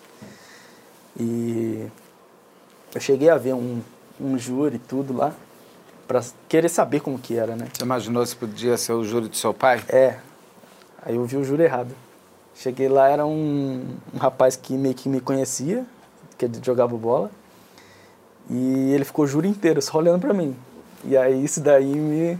Ele era o criminoso, no é, caso? Ele tinha matado o cara. E aí ele ficou só olhando para mim. Porque você tá fazendo isso, trabalhando no fórum? e ele ficou só olhando para mim. Aí isso daí meu, meio que foi, você tá maluco, vou sair daqui. Assim. aí ela, trabalhei lá no fórum lá com ela lá. E quando eu olhei a foto do meu pai, que meu pai estava morto lá, que acabou comigo, que é dali, ali eu pensei em acabar meu estágio do fórum pensei em, em sair da cidade, pensei em, em acabar meu estágio. Só que como que eu vou abandonar o estágio, como que eu vou abandonar o meu cartório, que eu trabalhava lá, sendo que a pessoa que era minha chefe era ex-patroa do meu pai. Então eu tinha que deixar uma boa impressão para ela. Poderia abandonar ela. Então eu fui por ela, eu já cheguei a falar isso para ela. Naquele dia acabou tudo para mim. Quando você viu a, a foto é, dele? eu falei, é, eu falei pra ela, naquele dia acabou tudo pra mim. Eu só tive força de continuar, de acabar o estágio, de fazer tudo certinho lá até o último dia, sem querer sair fora do, do fórum, acabar meu estágio, por você. Por respeito a você, por eu gostar muito de você. Por querer deixar uma impressão boa pra você. Falei isso pra ela, pra Maria. Aí foi que é, aquilo dali acabou tanto comigo que eu fiquei com muita saudade do meu pai. É, nossa, me machucou muito aquilo dali. E aconteceu que. É, ah, eu acho que. Da minha casa, assim, eu acho que ninguém nunca me viu chorar, sabe? Eu acho que, assim, que quem me. Nem, nem minha avó que morava comigo me via chorar. Eu acho que ela escutava de madrugada eu chorando, eu pedindo pelo meu pai, eu pedindo para ele, pra ele, que eu queria conversar com ele, essas coisas.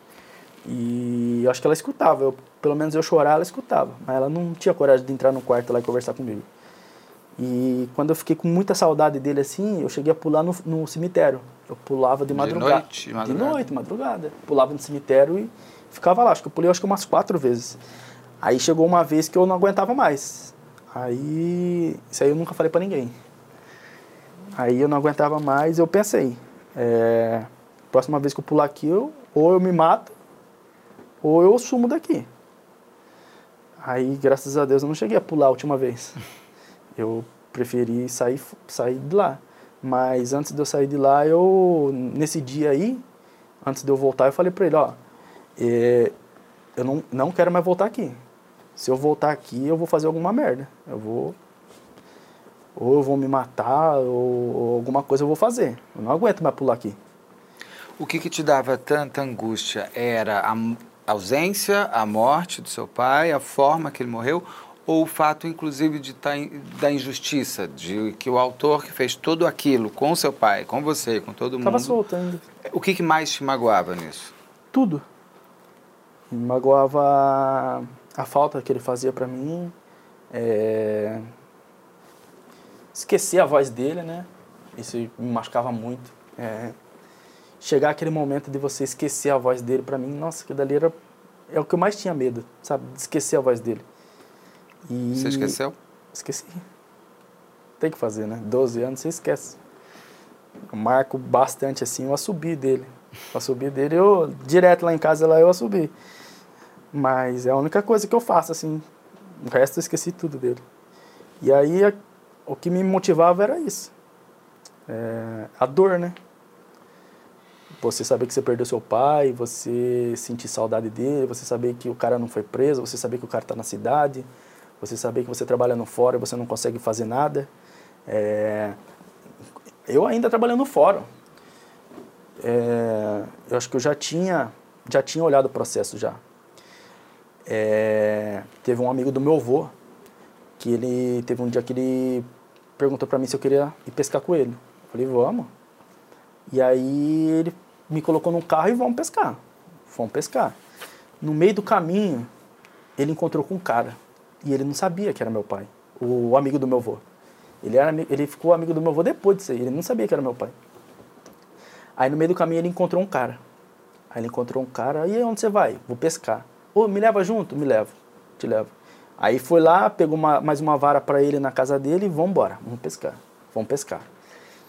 Chegou lá no meio do caminho, esse cara pegou e falou assim para mim, falou pro, pro rapaz lá, né? Falou assim para ele, cara, você sabe onde é que a gente tá indo? Tá, a gente tá indo na fazenda lá pescar lá. A gente vai pescar acho que na segunda porteira, se eu não me engano ele falou. Aí eu falei assim, não, a gente tá indo na fazenda onde o Cícero tá escondido. Falou assim, do nada para mim, ninguém sabia que era meu pai. Aí eu peguei perguntei pra ele assim, que Cícero? Aí ele falou assim, Cícero, aquele que matou o final do Elder? Na cidade? Tinha dois anos e meio, acho que tinha acontecido isso. Aí eu falei, caramba, cara. Tinha acabado de, de, de ver a foto do meu pai, tava com, morrendo de raiva. Falei, caramba, isso aqui não vai dar certo. Se eu chegar lá e ele aparecer lá, o que, que eu vou fazer? Vou chamar ele para jogar baralho? Vou fazer o que com ele? Aí chegou assim e falou assim, eu falei pra ele assim, tá, mas se você sabe que o cara tá lá, por que, que você não chama a polícia? Aí ele falou assim, ah, eu estudei com o Helder. Aí eu falei, e você conhece o Cícero da onde? Do bar. Aí eu falei assim, cara, você conhece o cara do bar e você estudou com o cara. Você tem mais amizade com quem? Com o Helder. E por que você não chama a polícia? Ah, não vou me envolver nisso aí não. Ele falou. Não vou me envolver nisso aí não. Aí ele falou que o Cícero ficava lá na, na, na região lá escondido, ficava num bar lá que também é bem escondido. E de, de vez em quando ele ia pro centro, atrás de mulher, essas coisas. Ele falou essas coisas assim. Aí chegamos lá na fazenda, eu não, não encontrei ele lá. Aí eu voltei, né? Mas eu não podia falar né, que era meu pai e, e falar que eu ia atrás do cara. Voltei quieto. Aí eu jogava bola com uma turma do judiciário e da polícia civil. E, e tinha um... Não adianta você correr atrás da polícia civil. Porque foi o que o cara falou pra mim. É mais fácil você achar do que eu. Mas você não foi, você não foi pra polícia? Falei. Eu, eu sei onde está o Cícero. Falei, mas foram atrás. Não foram. E eu, por que eu não? acredito que não. Vai saber por quê. Eles disseram pra você se foram? Pra mim, não. Não falaram nada pra mim. Aí, tanto que quem me ajudou, quem colocou a o mandado de prisão dele na viatura, foi o policial que era de outro departamento não sei se eu posso falar, mas era da, DIG, da Dizzy, coisa de entorpecente. E ele falou, meu, ele era delegado, ele falou, ó, meu, meu, os caras aí que trabalham comigo, os investigadores, ficam na rua 24 horas. Eu vou colocar o, o mandado de prisão dele nas viaturas dos caras, se os caras verem ele, os caras grudam. E se você precisar da minha ajuda, você me chama que eu vou atrás de você. Com, com e, você. e esse, esse delegado, no caso, esses investigadores, não foram lá nessa fazenda? Eu e até esse que você conhecia também não foram, esses também não foram? Cara, eu acho que ele também não. Porque eu conversei com ele e cheguei a dar umas voltas com ele. Eu e ele. Mas era outra coisa, né? Ele é entorpecente, ah. isso daí é mais coisa daí. O Cícero, você descobriu depois se ele tinha é, passado criminal, se ele tinha antecedentes, se ele tinha feito isso com outras mulheres, tinha sido violento nunca. também com outras mulheres? Você soube de algum, algum histórico dele? Ele nunca. tem? Nem, nunca nem fui atrás disso aí também, dos relacionamentos dele, nunca fui mais a fundo assim da história dele, sabe? Eu sei que boa coisa ele não é. E aí, quando você percebe que nada vai acontecer, e você, você vai embora de registro, é isso? É, porque ali chegou num ponto que, é igual eu falei para você, aquela palavra dele é, vai atrás que é mais fácil você achar. Por algum, alguns momentos fez com que eu fosse atrás, no, no, ali a fundo ali de querer achar, de querer é, fazer justiça. Mas e quando você não acha? Você fica com aquele sentimento lá, o que, que você vai fazer? Sim. Aí você fica com sentimento de raiva. Aí você fica com. Você quer se vingar. Aí você vai fazer o quê? Uma hora você vai fazer alguma besteira com uma pessoa que não tem nada a ver com aquilo. E aí acabei que eu falei assim: ah, quer saber? Eu vou sair fora daqui. vou, vou embora, vou. Vou deixar. Vou deixar, entregar na mão de Deus e vou deixar. Aí, quando eu saí de lá, eu fui para Praia Grande. Aí eu conheci minha mulher, tudo. Minha mulher era de outro, outra cidade, mas bem mais longe. Aí eu peguei e voltei para ficar com ela. Aí fui lá para a cidade dela. Eu ia lá de vez em quando visitar ela, e depois acabou que deu certo de eu ficar de vez e trabalhar lá. E aí, quando eu saí de lá, eu jurei para ele que eu só voltava quando depois de 10 anos para resolver isso aí. E eu coloquei na minha cabeça que depois de 10 anos seria o tempo perfeito assim para ele começar a saber que não tinha a ninguém relaxar. mais atrás dele, relaxar. Porque é, 12 anos. Se eu tivesse em registro, eu ia estar 12 anos atrás dele, todo dia no portão da casa dele lá. Então, ele vai aparecer? Não vai aparecer. Ele vai saber que estão atrás dele. Então, é aquele negócio. Se você fica indo todo dia no fórum, você consegue um resultado. Se você fica indo todo dia atrás da polícia, você tem um resultado. Se você vai atrás dele, você vai alertar ele todos, todos os dias. Então, se você esquecer, não for atrás do judiciário, não for atrás da, da polícia, não for atrás do dele, todo mundo vai esquecer. Pergunta para a polícia se 12 anos depois eles sabiam que tava aonde o Cícero estava, eles, ele lembrava do caso. Não lembrava. Deve ter policial lá que nem sabe da história. É, não sabia da história, foi, foi saber depois. Você pensou nisso todos os dias todos durante os dias. esses 12 anos ou tem momentos que você esquece e aí retoma? Você consegue tirar um pouco a história do seu pai ou não todo dia você acorda e pensa nisso? Não, todo dia. Não tem como você tirar uma coisa dessa da sua cabeça, sabe? É, o que aconteceu assim foi é, alguns momentos você tá tão para baixo, você tá tão é, você imagina você ficar quatro anos atrás, todo dia, todo dia, todo dia e não acha.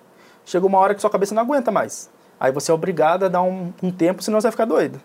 E aí eu dava um intervalo. Inclusive, nesse esse intervalo que, que eu dei, esse, agora, na, na época de pandemia, foi um intervalo perfeito para conseguir pegar ele. Porque eu dei um intervalo, foi quando ele começou. Eu dei um intervalo de um ano. Nesse intervalo que eu dei, porque eu estava trabalhando bastante, sabe? Eu estava sem tempo para nada, nada, nada, nada. E não tinha como eu chegar. Eu, eu saía para trabalhar. É, eu trabalhava. Saía para trabalhar às 5 e meia, voltava meia-noite. O que, que você faz? Eu trabalhava numa. Eu trabalhava numa metalúrgica lá. E aí eu saía, chegava em casa, meia-noite, já tinha que dormir porque no outro dia tinha que acordar de novo. Então, é, não tinha tempo. Não tinha tempo. Tava na época de pandemia, era época de estava difícil para todo mundo, então era era foi a, o momento ali que eu peguei para ganhar dinheiro, então eu fui atrás. Esqueci aquilo lá. Falei assim: "Ah, vou focar pessoal agora, vou deixar ver a, a, agora é época de pandemia.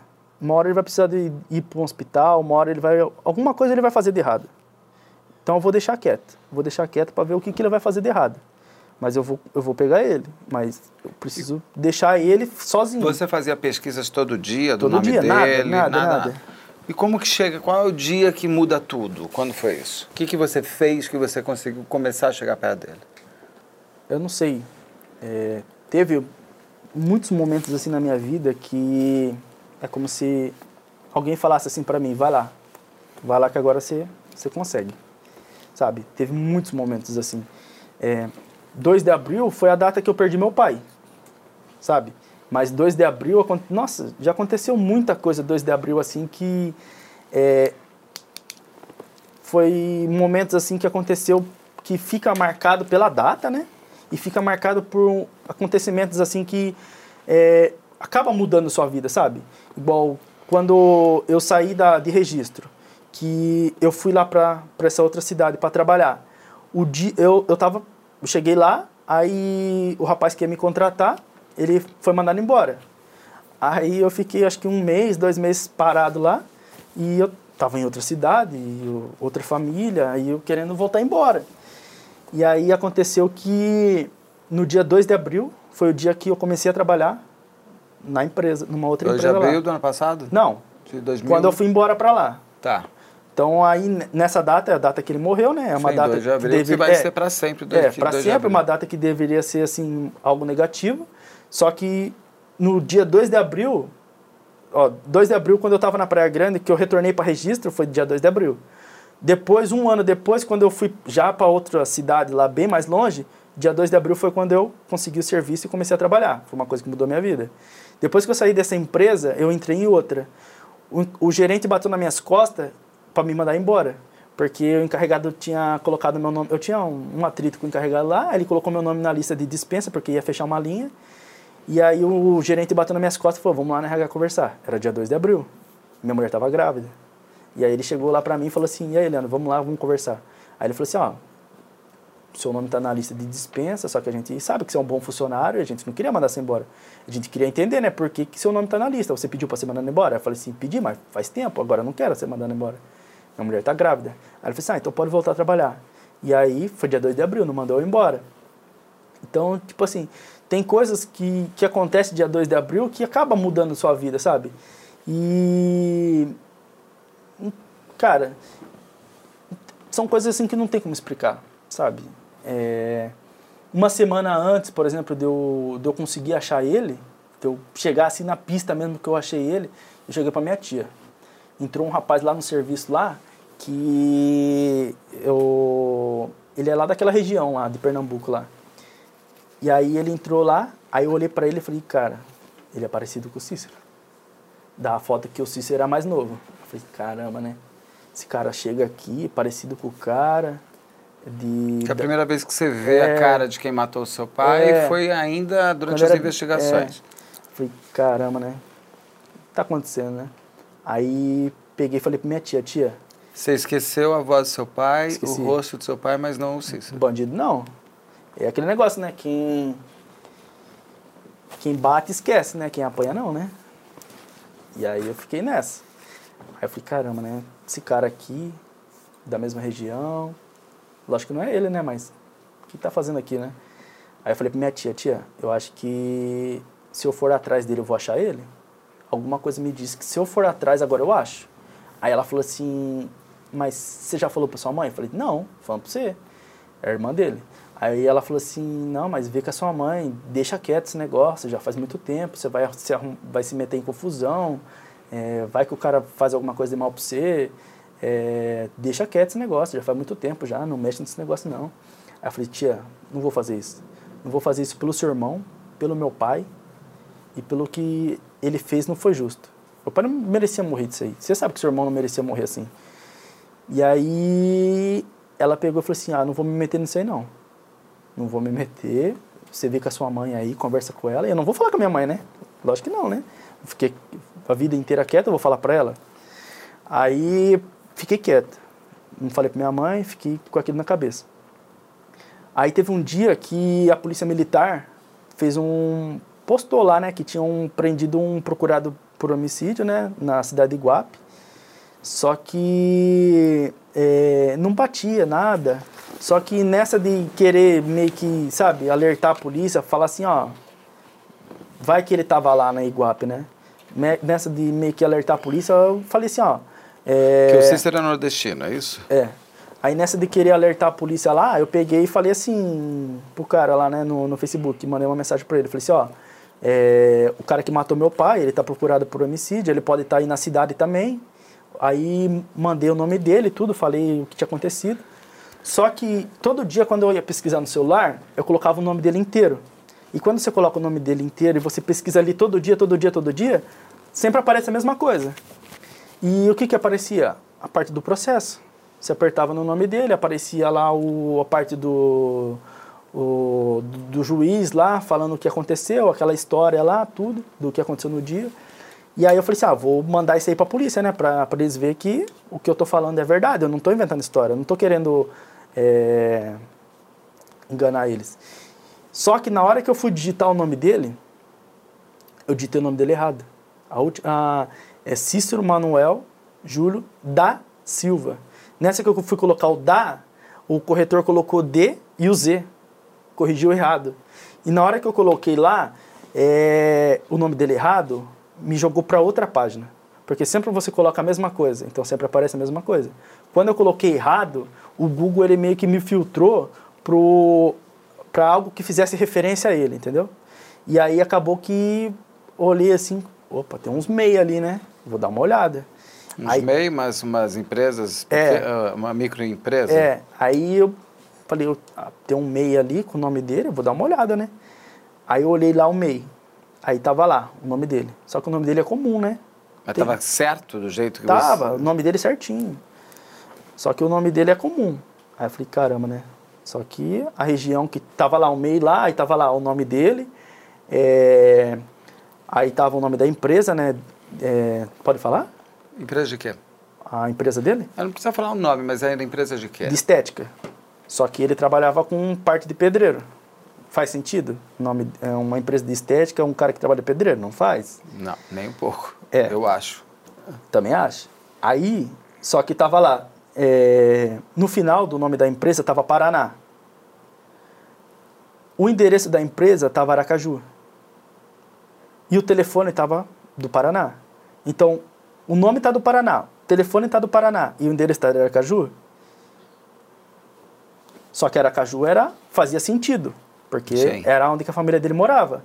Então, isso daí chamou atenção. No CPF dele? no. Vai ser microempresa, foi aberta pelo nome, só pelo só nome. Pelo nome tá. Só pelo nome. Não, não, eu não tinha acesso ao CPF, CPF dele. Tá. Não, eu não tinha acesso ao CPF dele. Eu acho que nem pode aparecer lá também. E tem, vai, tem 10 sites lá. Se você olhar nos 10, nos 10 sites lá, 9 não mostra essas partes assim mais detalhadas. E aquele que eu entrei mostra. Endereço, Isso era dia 2 de abril? Não. Hã? Isso era dia 2 de abril? Não. Não, não, não eu vou, mas eu vou te falar o que aconteceu esse último 2 de abril. Aí aconteceu que eu olhei lá, batia os nomes, batia o endereço, tudo, a região assim, só que não batia Paraná. Porque o nome tá certo. A empresa também não, não tá certa, coisa de estética. Só que a região tá certo. Aí o que, que eu pensei? Era três horas da manhã. Aí o que, que eu pensei? Cara, ele pode ter feito isso com... Hoje, tudo que você vai fazer, você precisa ter um MEI. Se você vai prestar é, algum serviço para alguma empresa, você precisa ter um MEI. Você é obrigado a ter um Sim. MEI. Porque é uma forma de pagamento. E Pix, tudo isso daí. Eu falei assim, cara, recentemente eu fiz um Pix para uma empresa para pagar umas comidas japonesas lá. E foi pelo MEI. E foi pelo, pelo MEI. Vou fazer isso aí. Coloquei o número dele lá no, no, no aplicativo lá para fazer um Pix. O número. O do o CNPJ número dele. CNPJ da empresa. Coloquei. Apareceu o nome dele completo. E o banco original. Banco original é um banco que é. Eu, acho, eu acredito que é da internet, não é? Não é um banco, acho que. É um banco digital, você tá Eu falando? acho que sim, eu acho que não é um banco físico. Aí chamou atenção, me chamou atenção isso aí. Aí eu falei, cara, faz sentido, porque é um banco que. diferente. É, o endereço dele era Aracaju, é onde que a família dele mora. Pode, ele pode ter criado para poder receber dinheiro. Aí eu comecei, fiquei dois dias, cara. Dois dias, dois dias ligando para para Aracaju. Falava com um, jogava para outro, jogava, falava para um, jogava para o outro e Mas eu ligou tinha para onde, para Aracaju? Para as delegacias. Ah, eu queria tá. conver, eu queria conversar com alguém que fosse da da, da DIG ou então alguém que fosse do, do DHPP para falar, né, o que eu tinha para confirmar pelo menos alguns dados, né? É, se era ele mesmo. Aí fiquei dois dias ligando, nada, nada, nada, nada, nada. Aí teve um dia que eu consegui ligar e o cara falou assim, cara, eu conheço um, uma pessoa que ele é responsável por crimes que, que ocorrem fora do estado. Vou te passar o telefone. E me passou. E aí eu conversei com ele. Aí eu mandei tudo para ele. Aí ele, ele acreditou na minha história, tudo, né? Porque tem tudo isso, né? A polícia tem que confiar em você, né? Sim. Aí ele pegou e falou, cara, eu vou te confirmar. E eu fui trabalhar. Chegou no outro dia, eu tô lá, eu, aí eu fiquei quieto, não mexi mais. Falei, vou esperar, né, pra ver, porque eu não vou criar expectativa, né? Aí no outro dia eu tô lá dormindo lá, era acho que umas 8 horas, na, 8, horas, 8 9 horas da manhã, ele me liga. Aí eu já acordei assustado, né? Aí acordei, pá, peguei o telefone, atendi, ele falou, cara, é o Cícero. Eu verifiquei aqui todos os documentos que ele deu para abrir a empresa, é ele. Filiação, data de nascimento, é RG, CPF, é ele. Ele falou para mim, é ele, é ele. Aí ele falou assim, cara, eu vou nesse endereço. Só que, assim, se ele fosse. Só que ele precisava que eu mandasse para ele uma foto do Cícero e o mandado de prisão. Só que ninguém vai me mandar isso, você entendeu? Então, ele teve que ter esse diálogo com a polícia lá, civil lá de registro. E aí eles ficaram trocando ideia nisso daí. Aí, é, nesse tempo aí, eu peguei e mandei mensagem para uma, uma prima minha e falei, ó, achamos é, era a, a pessoa que meu pai mais gostava, assim, sabe? Na, a sobrinha que meu pai mais gostava, assim. Meu pai tinha ela como filha. E ela sofreu muito com isso aí, junto comigo. Aí eu peguei e falei pra ela, ó, achei, agora eu acho que vão prender ele. O policial falou que se me dar o mandado de prisão, ele já vai lá buscar. Só que eu tô com medo que seja um endereço falso. Já conhece a loja do canal Operação Policial? Aqui você encontra todos os produtos com as marcas das nossas séries. São canecas, cadernos de anotação, cadernos universitários, canetas e muito mais. Aliás, que tal começar a sua coleção agora mesmo?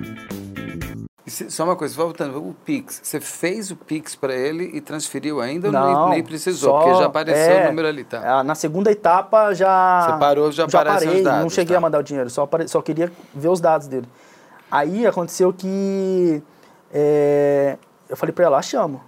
Só que eu falei para ela, ó, você tá vendo isso aqui? Tá com o nome do Paraná, uma coisa de estética, o telefone dele tá do Paraná, tá estranho, não tá? Aí eu falei assim, Sabe o que eu vou fazer? Vou fazer um pix para esse telefone para ver o que aparece. Peguei o telefone, fiz o pix pro telefone. Na hora que eu fiz o Pix pro telefone, na hora que você confirma lá para jogar pra segunda etapa, apareceu o nome de uma mulher. Aí eu falei, caramba. E um outro CNPJ. Aí eu falei, caramba, cara. CNPJ ou CN... Ah, um, num outro, outro CNPJ? É, já apareceu um outro CNPJ e o nome de uma mulher. Aí eu falei, ó, oh, tá errado. Vou olhar esse outro CNPJ. Pesquisei rapidinho, porque ainda a polícia tava correndo atrás. Uhum. Coisa de meia hora, a policial já ia lá no outro endereço. Aí eu olhei lá o outro CNPJ, aí apareceu o nome do, da empresa dele. Apareceu lá, essa mulher, que era a mulher dele atual, tinha aberto uma empresa para ele em 2014, com o nome de. Ah, eu vou falar mesmo. Tava Chico Pisos. E fazia sentido. Chico Pisos. Ele é pedreiro, é, tem ele é muito pedreiro, mais a ver é coisa de estética. É, é coisa de, de obra, o apelido dele é Chico, lá para a família dele, então era ele. Fazia sentido que ela tinha alguma ligação com ele. Aí eu falei, ó, ele não tá para lá. Eu vou pesquisar no Facebook, porque ela tem um sobrenome diferente. Não é comum, graças a Deus. Aí pesquisei no Facebook, achei ela no Facebook. Aí achei ela, vi que ela não tinha nenhuma foto com o marido dela. Vi que ela escondia o marido dela. Aí eu falei assim, e minha prima foi querer olhar no Instagram. Aí achamos o Instagram dele, que ele tinha um Instagram com 18 pessoas seguindo. Do Cícero, fechado é, ou aberto? Fechado. Ah. Não tinha postado nada, só tinha, ele só seguia a família dele lá, 18 pessoas lá e já era. E a, era quatro pessoas da família dele, o resto era tudo da família dela. Aí tava lá, Chico Pisos, e aí achamos o, o Instagram da empresa que ele tinha aberto, que era de estética. Lá, tinha a empresa realmente de estética lá. E achamos o Instagram da mulher dele. E aí nada dele, nenhuma foto dele, nada. Eles, cara, tanto a família dele quanto a família dela nunca postou nada, nada, nada, nada. E aí a gente ficou assim, cara, por que, que ela esconde tanto o marido dela, né? E por que, que ela tem essa ligação, né, de montar uma empresa para ele, né, bem dizer, né, com o nome dele, é, ter um CNPJ que, que, que leva ele ter ele abriu a empresa lá com o telefone dela e joga para ela, é mulher dele. E aí foi aí que a gente conseguiu ir mais a fundo assim. E aí ele foi preso, aí você ligou para Paraná ou liguei foi Sergipe que liga Paraná? Eu liguei para tudo. Liguei até para a Polícia Federal lá no aeroporto. Liguei para tudo. Lá do Paraná? Lá do Paraná. E eu... aí você conseguiu mobilizar. Tá? Sergipe ele chegou aí ver o endereço que estava Não, porque como é, a, eles estavam ainda conversando e naquele intervalo deles conversar a gente descobriu que tudo apontava para o Paraná, estava lá no Facebook dela fazendo Rio Grande. É... Então, provavelmente ele estava em Curitiba. Então, o que, que, que, que eu pensei? É... O cara está fugindo certo? É porque se ele desse CPF dele é. em qualquer local, ia bater que ele estava com mandado de prisão contra é. ele. Ele tinha um mandado de prisão contra ele? Tinha, mas então... era bem antigo, né? É... Se eu não me engano, no estado do Paraná lá foi até um pouco difícil para eles conseguir achar no sistema lá. Por mais que seja nacional, assim foi difícil, né? É... Aí aconteceu que tudo indicava que ele estava no Paraná. E aí esquece Aracaju se for em Aracaju, um cara tá fugindo. Você acha que ele vai dar o endereço dele verdadeiro? Não vai. Ele já deu o indício que tá tudo pro Paraná. A mulher dele é do Paraná. Os, os número de telefone dele é do Paraná. O nome da empresa é Paraná. Então esquece, ele tá no Paraná. E aí fala, eu pedi pro cara do, de Aracaju, ó, cara, por favor, não vai lá. Se você for lá, você vai bater na casa de alguma irmã dele. Aí vai, vai ser deu alerta. É, você vai bater alguma coisa lá e vai alertar ele. Pelo amor de Deus, não vai lá. Ah, mas de qualquer jeito eu tenho a foto dele aqui. Se ele estiver aqui, eu prendo ele. E, e foi o que aconteceu. O, aquele endereço que ele tinha da Aracaju era a irmã dele. Se você batesse lá, era a irmã dele. Sim. Então, eu só ia alertar ele. Ele, ele foi esperto. Eu vou, ele, eu vou me movimentar, eu vou dar a cara agora, só que eu vou dar com outro endereço. Se você for lá, você não vai me pegar. E no Paraná eles te atenderam rápido, foram rápido para ir prender? Demorou para mim entrar em contato com o Paraná, né, na verdade. Né? Eu entrei praticamente em contato assim, com o Paraná bem uns dois dias antes de prender ele porque é, eu não queria falar isso aí, mas eu vou falar também. É, foi assim, quando eu descobri onde ele estava, eu entrei em contato com, a, com o Aracaju e com o registro. Eram os dois que estavam sabendo. Quando eu descobri que ele estava no Paraná, aí eu fiquei assim, né? cara, eu vou conversar com quem tiver que conversar. Eu vou... Não interessa quem prender ele, pra... eu quero ver ele preso. Não interessa se quem vai pegar ele é a civil, militar, a guarda, Sim. não interessa. Quero ver ele preso. Aí eu conversei com. Ó, pra você ver. Qual é a chance de você ligar na, no 190 da Polícia Militar? E no caso eu liguei no telefone da, da Rony. A Rony em Curitiba, ela é como se fosse a rota. A, a rota, né? Ela treina aqui com a rota, tudo. Qual a chance de você ligar num telefone lá, da Polícia Militar lá do, do Paraná, e o cara que te atender morar no mesmo bairro, uns dois quarteirão da onde tinha dado aquele endereço. Uau. Aí eu liguei para ele, conversei com ele, aí ele falou assim, cara, me passa seu WhatsApp. Eu passei. Aí mandei tudo que eu tinha para ele. Aí ele falou, cara, eu moro perto desse endereço. Ele falou para mim, eu moro nesse bairro. Eu vou, vou conversar com todo mundo aqui. Se eu, se eu achar ele, eu, eu prendo ele pra você. Ele falou para mim. Aí eu falei assim, tá bom, né? Aí eu consegui um telefone de um... Eu consegui o telefone de um, um acho que é, é tenente coronel. É uma patente mais alta da polícia lá do Paraná eu consegui o telefone dele. E aí mandei mensagem para ele, para ele mobilizar a parte de inteligência da polícia militar também, né? Queria, não interessa quem vai prender, eu quero que ele, ele preso. Aí conversei com ele, tudo, aí expliquei para ele, aí ele, beleza, passei tudo para ele. Nessa, é, é, aí que tá a parte. Ah, não é o mesmo cara. Esse cara aí foi gente boa comigo. Eu no, o primeiro cara lá da Polícia Civil lá de registro chegou para mim e falou: é mais fácil você achar do que que eu. De novo essa história para é, você? Não, ele falou. Ah, naquela época. Naquela é. época, tá. Só que dessa vez, o que foi falado para mim foi que assim, cara, se você envolver outra polícia, a gente vai montar nossa equipe aqui. Se você envolver outra polícia e a outra polícia for lá e queimar o local, fazer tipo assim, abordou ele e soltou ele, porque não, não conseguiu nada dele assim. Ou então bateu na casa errada e ele descobriu e saiu fora e a gente chegar lá e descobriu que, que ele já estava sabendo, a gente não vai atrás. Porque a gente está tudo com uma equipe aqui, certo? E se você passar para outra equipe, a outra equipe for lá e fazer cagada, a gente não vai atrás. Falou assim para mim. E isso daí fez eu puxar o freio de mão, os dois pés no freio e esquece. Não vou falar mais com o Curitiba. Vou deixar na mão dele já que ele falou que ele vai, vai pegar, vai montar a equipe dele, então vou deixar na mão dele. Esquece. De registro. De registro. Aí eu peguei tudo que eu achava de informação, eu passava para ele. E esquece. Ele que se vira. E eu ia falando para ele todo dia, ó, oh, descobri isso, ó, oh, descobri aquilo, ó. Se ele ele pode estar tá aqui, ele pode estar tá ali. E aí, o que, que você achou aqui? Ó, descobri que ele tem um filho, descobri que o filho dele está recente. Você já ligou lá no cartório para ver se o filho dele está registrado? Eu ia falando para ele, sabe? E, e ele sempre ia dando uma desconversada, sabe? É, ele tava dando a impressão assim que ele. Não é que ele não queria ir atrás, ele tava com muito serviço, sabe? Ele estava viajando muito aqui para São Paulo, ele estava com muita coisa, sabe? Toda vez que você ligava para ele, ele não estava em registro, ele estava em São Paulo e ele estava com muita coisa. Então, tipo assim, para mim era prioridade ele prendeu o cara. Só que para ele, ele tinha outras coisas para fazer, entendeu? Então, tipo assim, eu vou deixar de lado agora, mas depois eu venho. Prender um criminoso há 12 anos procurado deveria ser prioridade. É, mas ele mundo. também tinha outros crimes, né? Nesses 12 anos a cidade não parou, entendeu? Sim. Teve muitos crimes. Então, para ele, é, tinha outras prioridades, né? Tinha outros serviços para ele fazer que já estavam em andamento. E para você sair de registro, que é o Estado de São Paulo, para você ir para o Paraná, você tem que ter toda uma liberação, você tem que ter é toda uma burocracia. É...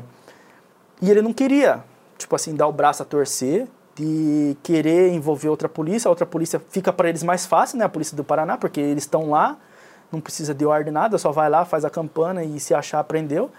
E, e, ele não, ele tem que ir lá, aí se ele for lá fazer a campana não achar o cara, ele tem que voltar, ele tem que pedir outra autorização, ele tem que fazer um monte de coisa.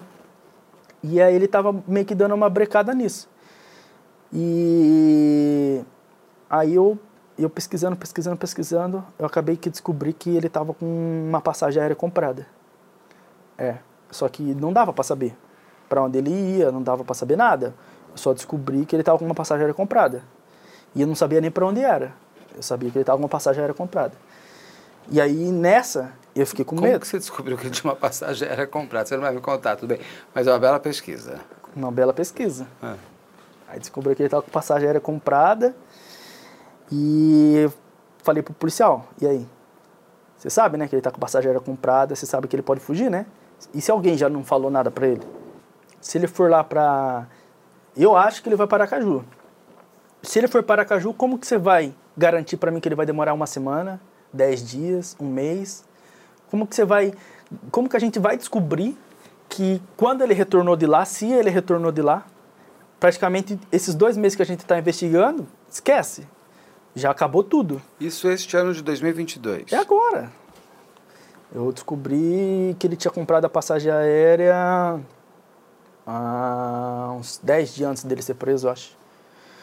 Aí eu falei assim, esquece, porque se ele for pra lá, como que a gente vai saber? Quando que tem que ir lá para Curitiba, se ele já tá em Curitiba, não tem como saber. Hoje a gente sabe que ele tá em Curitiba, mas amanhã não. Então a hora de você prender ele era agora. O que, que ele tinha falado para mim? Ele tinha falado para mim que ele ia demorar 15 dias. Ele não ia demorar mais que 15 dias, porque senão ia dar tempo da, da pessoa se movimentar e fugir. Demorou dois meses. E não foi uma vez para Curitiba. Você entendeu? E o cara tava com passageira comprada. E imagina o trabalho para você descobrir que o cara tava com passageira comprada. Então quem fez a prisão foi a Polícia do Paraná. Foi a Polícia do Paraná. Aí o que aconteceu? Aí eu descobri que ele tava com passageira comprada. Aí eu peguei e falei pra, pra minha prima lá. Falei, ó, já era. Ou é agora, ou esquece. Eu não vou mais falar com o registro. Não vou mais falar com o registro. Se eles achar que, que dá para ir atrás, eles vão. Mas eu não vou mais passar informação. E o que eu tiver que resolver, eu vou resolver com o Paraná. Direto com o Paraná. Eu não vou mais falar com eles. Dois meses os caras não, não, não foi atrás uma vez em Curitiba. Os caras tá esperando adivinhar se o cara vai, vai morar em Aracaju ou então só vai a passeio. Vou, vou confiar nos caras? Não vou. Vou correr atrás mesmo, sozinho. Sim. Aí eu peguei e liguei pra. Comecei a ligar pra Curitiba. Aí liguei lá pro aeroporto, é, conversei lá com o policial federal, falei, ó, se esse cara aparecer aí, prende. Aí ele falou que ia conversar com o policial civil lá do aeroporto, conversou com o policial civil. Aí eu peguei e falei assim, liguei no DHPP de Curitiba, ah, liga lá pra Fazenda Rio Grande. Liguei lá na Fazenda Rio Grande na quinta-feira, conversar com o policial civil lá. Aí, antes, eu já tinha conversado com o cara da Rony, já tinha conversado com o cara da Polícia Militar, a Polícia Militar já estava ciente, mas até então a Polícia Civil não. Aí eu estava tão a fundo nesse caso que quando eu liguei lá na Polícia Civil lá da, da Fazenda Rio Grande, quando eu comecei a conversar com o policial civil, ele foi falando tudo para mim. Eu já sabia muita coisa, mas ele foi falando coisas que eu não sabia. Foi falando endereço, foi falando placa de carro, foi falando um monte. Pode falar? Foi falando um monte de coisa. Pode, pode falar o que você quiser. Aí foi Só não falando. fala a placa do É. carro, nem o endereço exato. mas- Aí ele foi falando assim. Aí eu não anotei, lógico, né? Porque ele falou rápido. Aí ele foi falando pra mim, né? Aí eu- fomos confrontando, né? Eu, eu passava informação pra ele, ele confirmava, aí o que eu não, não, sabia, ele falava pra mim. Aí no final ele falou pra mim assim, eu acho que uns 10 minutos depois. Eu falei assim, cara, mas você é policial civil, né? Aí eu falei assim, não, sou filho da vítima. Nossa, cara, eu falei tudo pro filho da vítima. Aí eu falei assim, mas você não vai fazer nada, né? Eu falei, não, quero prender ele só, só a única coisa que eu quero. Tô te passando informação pra você prender ele. Aí ele falou, cara, eu vou prender. Aí ele, beleza. Aí na sexta-feira eu liguei lá de novo, porque eu passei o WhatsApp pra ele e ele não, não, me, não me respondeu. Eu liguei lá de novo. Aí quem me atendeu foi outro. Aí eu comecei a conversar com o outro. Aí a mesma coisa. Eu, ele não- não pedia pra mim me identificar, conversava com ele, normal. Aí ele falava assim, mas você é policial? Eu falei, sou filho da vítima. Eu já tinha falado tudo. Aí eu falei assim, cara, pode ficar tranquilo, eu só quero ele preso. Aí ele pegou e foi falando lá, falou, ó, meu amigo já tá na rua, já, já tá com mandado de prisão, é, já descobrimos algumas coisas dele e eu acho que vai ser preso até terça-feira, isso na sexta. Aí chegou na segunda-feira, eu Você já, nem dormia. é, eu já estava sabendo que ele ia ser preso. De qualquer jeito, porque já tinha fechado o circo. Eu já tinha falado com a Polícia Federal. Já tinha falado com a Polícia Civil, lá do aeroporto. Já tinha falado com a, polícia de registro já estava sabendo. Eu já tinha mandado mensagem pro policial do lado de Aracaju para falar para ele, ó, se esse cara, se ele, se ele já tiver aí em Aracaju, já dá uma olhada uhum. aí para nós. E já não tinha mais o que fazer, já tinha feito todo o cerco já. E foi quando eu fui no Facebook dela. Fui no Facebook dela, vi que tinha um rapaz lá de luto, isso me chamou a atenção. Entrei, era um policial, o cara. Aí nessa que eu vi que era um policial, eu falei assim, caramba, cara. Como assim ela tinha uma pessoa de luto? No, no, no Facebook dela. Tinha um rapaz lá que ela tinha em amigo, uma amizade com ele. Ah, ela tinha amigo, um amigo policial é, que tinha Facebook. morrido e ela estava de luto. Não, quem, não entendi. Ele tinha colocado a fotinha dele lá de luto em relação a um crime que foi até desvendado agora, que foi um, um GCM lá de Curitiba que veio para cá, morreu ali na marginal, que conseguiram prender o rapaz. Mas ele era amigo dessa mulher? Ele era, mas não amigo assim, íntimo, próximo. Ah, ele era amigo do Facebook. por alguém que ela conhecia. É, tá. amigo do Facebook. Aí eu achei ele. Aí eu falei, caramba, cara, ele é policial. O cara tá foragido. Ele não vai falar para ele que ele matou um cara, ó, eu vou te adicionar aqui, mas não me manda mensagem porque eu sou perigoso, eu matei um cara. Não vai falar, sou né? procurado. É. Aí eu peguei e falei assim, cara, esse cara pode me ajudar? É, ou pro bem ou pro mal. Ou ele pode é, falar pro cara que tá alguém atrás dele, ou ele pode me ajudar. Aí eu peguei, conversei, pesquisei assim meio por cima dele, né? Vi que ele não tinha ligação nenhuma com a família dela, era só que é dali mesmo. Aí eu liguei lá na guarda municipal lá da Fazenda Rio Grande. Aí eu falei pra, pra, pra mulher lá, ó, oh, você acha que eu devo confiar nesse cara? Ela falou, cara, esse cara aí é fenomenal. Esse cara, a vida dele é polícia. Tenho certeza absoluta que ele não sabe que aconteceu isso. E se ele souber onde o cara tá, ele vai te ajudar. Ela falou pra mim. Eu falei assim, você pode passar o número de telefone de, meu para ele, para ele entrar em contato comigo? Aí ela passou. Aí depois eu liguei para ele. Aí ele me mandou mensagem, eu liguei para ele, eu contei para ele, aí ele falou, cara, eu não conheço ela, pessoalmente assim. Não é, ela não é estranha, mas eu não conheço ela assim pessoalmente. Mas eu, eu sei como achar ela, ele falou para mim. Isso na. Acho que na segunda de tarde. Terça de tarde, eu acho. Aí eu sei que demorou um dia e meio mais ou menos para ele me mandar a mensagem que tinha aprendido. Aí nessa ele falou: Eu conheço alguém que conhe é, consegue chegar nela. Aí passou lá para a turma lá. Aí foram no endereço, né? No último endereço lá, que, que sabiam que, a, que ela poderia estar, tá, não estava, tinha trocado de endereço. Ela estava morando até em um condomínio. É até difícil, né? Você chegar lá no condomínio, você tem que pedir autorização para entrar, você tem que ligar até na residência, então até isso favorecia ele, entendeu? E aí quando viram que ele estava no condomínio, falaram, opa, se bater aí e falar que a polícia que está aqui não vão deixar entrar, né? Então vamos pegar ele na rua. E aí fizeram o levantamento lá, viram que ele estava na rua, fizeram todo um trabalho lá, todo um cerco lá e conseguiram pegar ele. Então quem prende é a guarda municipal? Guarda municipal. A civil já estava a civil já estava bem avançado já também. Só que como esse guarda tinha uma, uma ligação assim, meio que sabia é, como achar ela, aí foi fundamental. Ou seja, a mulher dele sabia que ele era procurado por homicídio em São sabia? Paulo? Sabia, ela deu o documento falso. Ela como tem... se ela deu o documento falso? Ela na, no momento da abordagem, ele apresentou um documento falso. Ele, o Cícero? É. E ele apresentou o documento falso e uma carteira de habilitação. Estava com a data de nascimento do irmão mais novo, o nome do irmão mais velho. Ah, lá em cima lá é SSP, né, o estado, tava S, é, PS, não existe PS. É mais um crime que ele cometeu, é, falsidade não existe PS. A única coisa do documento ali dele que era verdadeiro era o nome do pai, da mãe e a foto dele. O resto era tudo falso. Mas o papel, tudo, era tudo certinho. Era, não sei como que ele arrumou aquele documento. Mas a polícia até então não tinha percebido isso. Tanto que até ele já tinha passado até por, acho que se eu não me engano, três brites ele falou que ele passou. E até pela Polícia Federal ele passou. E os caras não conseguiu pe pegar ele. E ele falou até que andava tranquilo de carro, porque já tinham parado ele e ele passava, então não tinha problema. E ele soube que foi você o filho do Helder que conseguiu prender ele? Acho que agora sabe, né? Na hora não ficou sabendo. Eu não entendeu. Não, mas acho que agora ele sabe. Quando ele foi preso, qual foi a sua sensação? De liberdade? Não.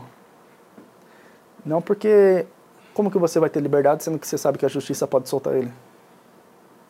Você entendeu? Como que você vai ter um sentimento de liberdade? Ah, procurei o cara há 12 anos, sendo que ele pode ser solto em uma semana. O que, que você sente então? Que você fechou um ciclo, mas abriu um novo, agora Abriu um também novo. grande de expectativa. um, mais complicado, né? A prisão dele é como se fosse 10%. Manter ele preso já é mais complicado, entendeu? Ainda mais ele que está com três advogados. Entendeu? Então como que você vai... Hoje, infelizmente, é assim. Se você colocar um bom advogado, achou uma, achou uma brecha ali, você sai. Hoje ele está preso onde? Hoje, cara, eu... Está preso em São Paulo? Já veio para São Paulo? Não, sei se ele veio.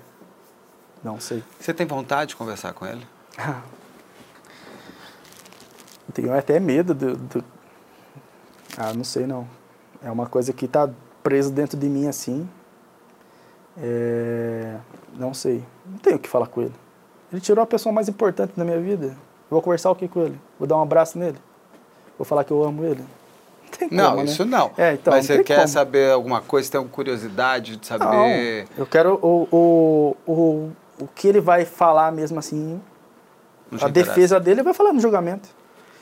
Quando você contou para para para ex-esposa do seu pai que também foi vítima, para os seus irmãos, como é que foi para para sua família quando para eles quando souberam que você conseguiu prender ele? Ah, eles ficaram assim bem aliviados, né? Porque era uma coisa assim que para muitos já ia cair no esquecimento. Você entendeu? É uma dor que não, não, não tem como esquecer. Mas ninguém imaginava que ele. Tinha gente da, da, da nossa própria família que já achava que ele já estava até preso. Porque Você fazia muito tempo. Você comemorou a prisão? Não. Não, mas não tem um pouco de comemoração também de você ter conseguido pelo menos uma grande parte da sua promessa para o seu pai ter sido con- Não, é, é, é, conquistada? isso aí sim, né? Mas, assim, aquele sentimento de alívio, aquele sentimento de, cara, olha o que eu consegui fazer. Ainda não. Dá um vazio? Aquele vazio, né? Porque você sabe que ele pode ser solto. E se ele for solto? O que, que, eu- que, o que, que aconteceu nesses 12 anos? Você entendeu? Ele poderia ser solto com uma semana, graças a Deus não foi, o juiz revogou. É, agora, teve um, agora ele tem um HC em votação. Pode ser que ele seja solto, mas o primeiro parecer foi negado. Então eu acho difícil ele sair antes do júri. Mas eu só acredito mesmo assim que ele vai ficar preso. Eu só, só eu acho que só vou conseguir ter esse sentimento mesmo de, cara, olha o que eu fiz. Missão cumprida. Quando ele pagar o que ele fez. Foi julgado. Foi julgado. Quanto tempo? O que, que, que, que vocês. Que que tão, ah, você está conversando com o promotor? Com, o Ainda que, não. conta? Ainda nada? Nada. Começou- Ninguém- Tudo é muito novo.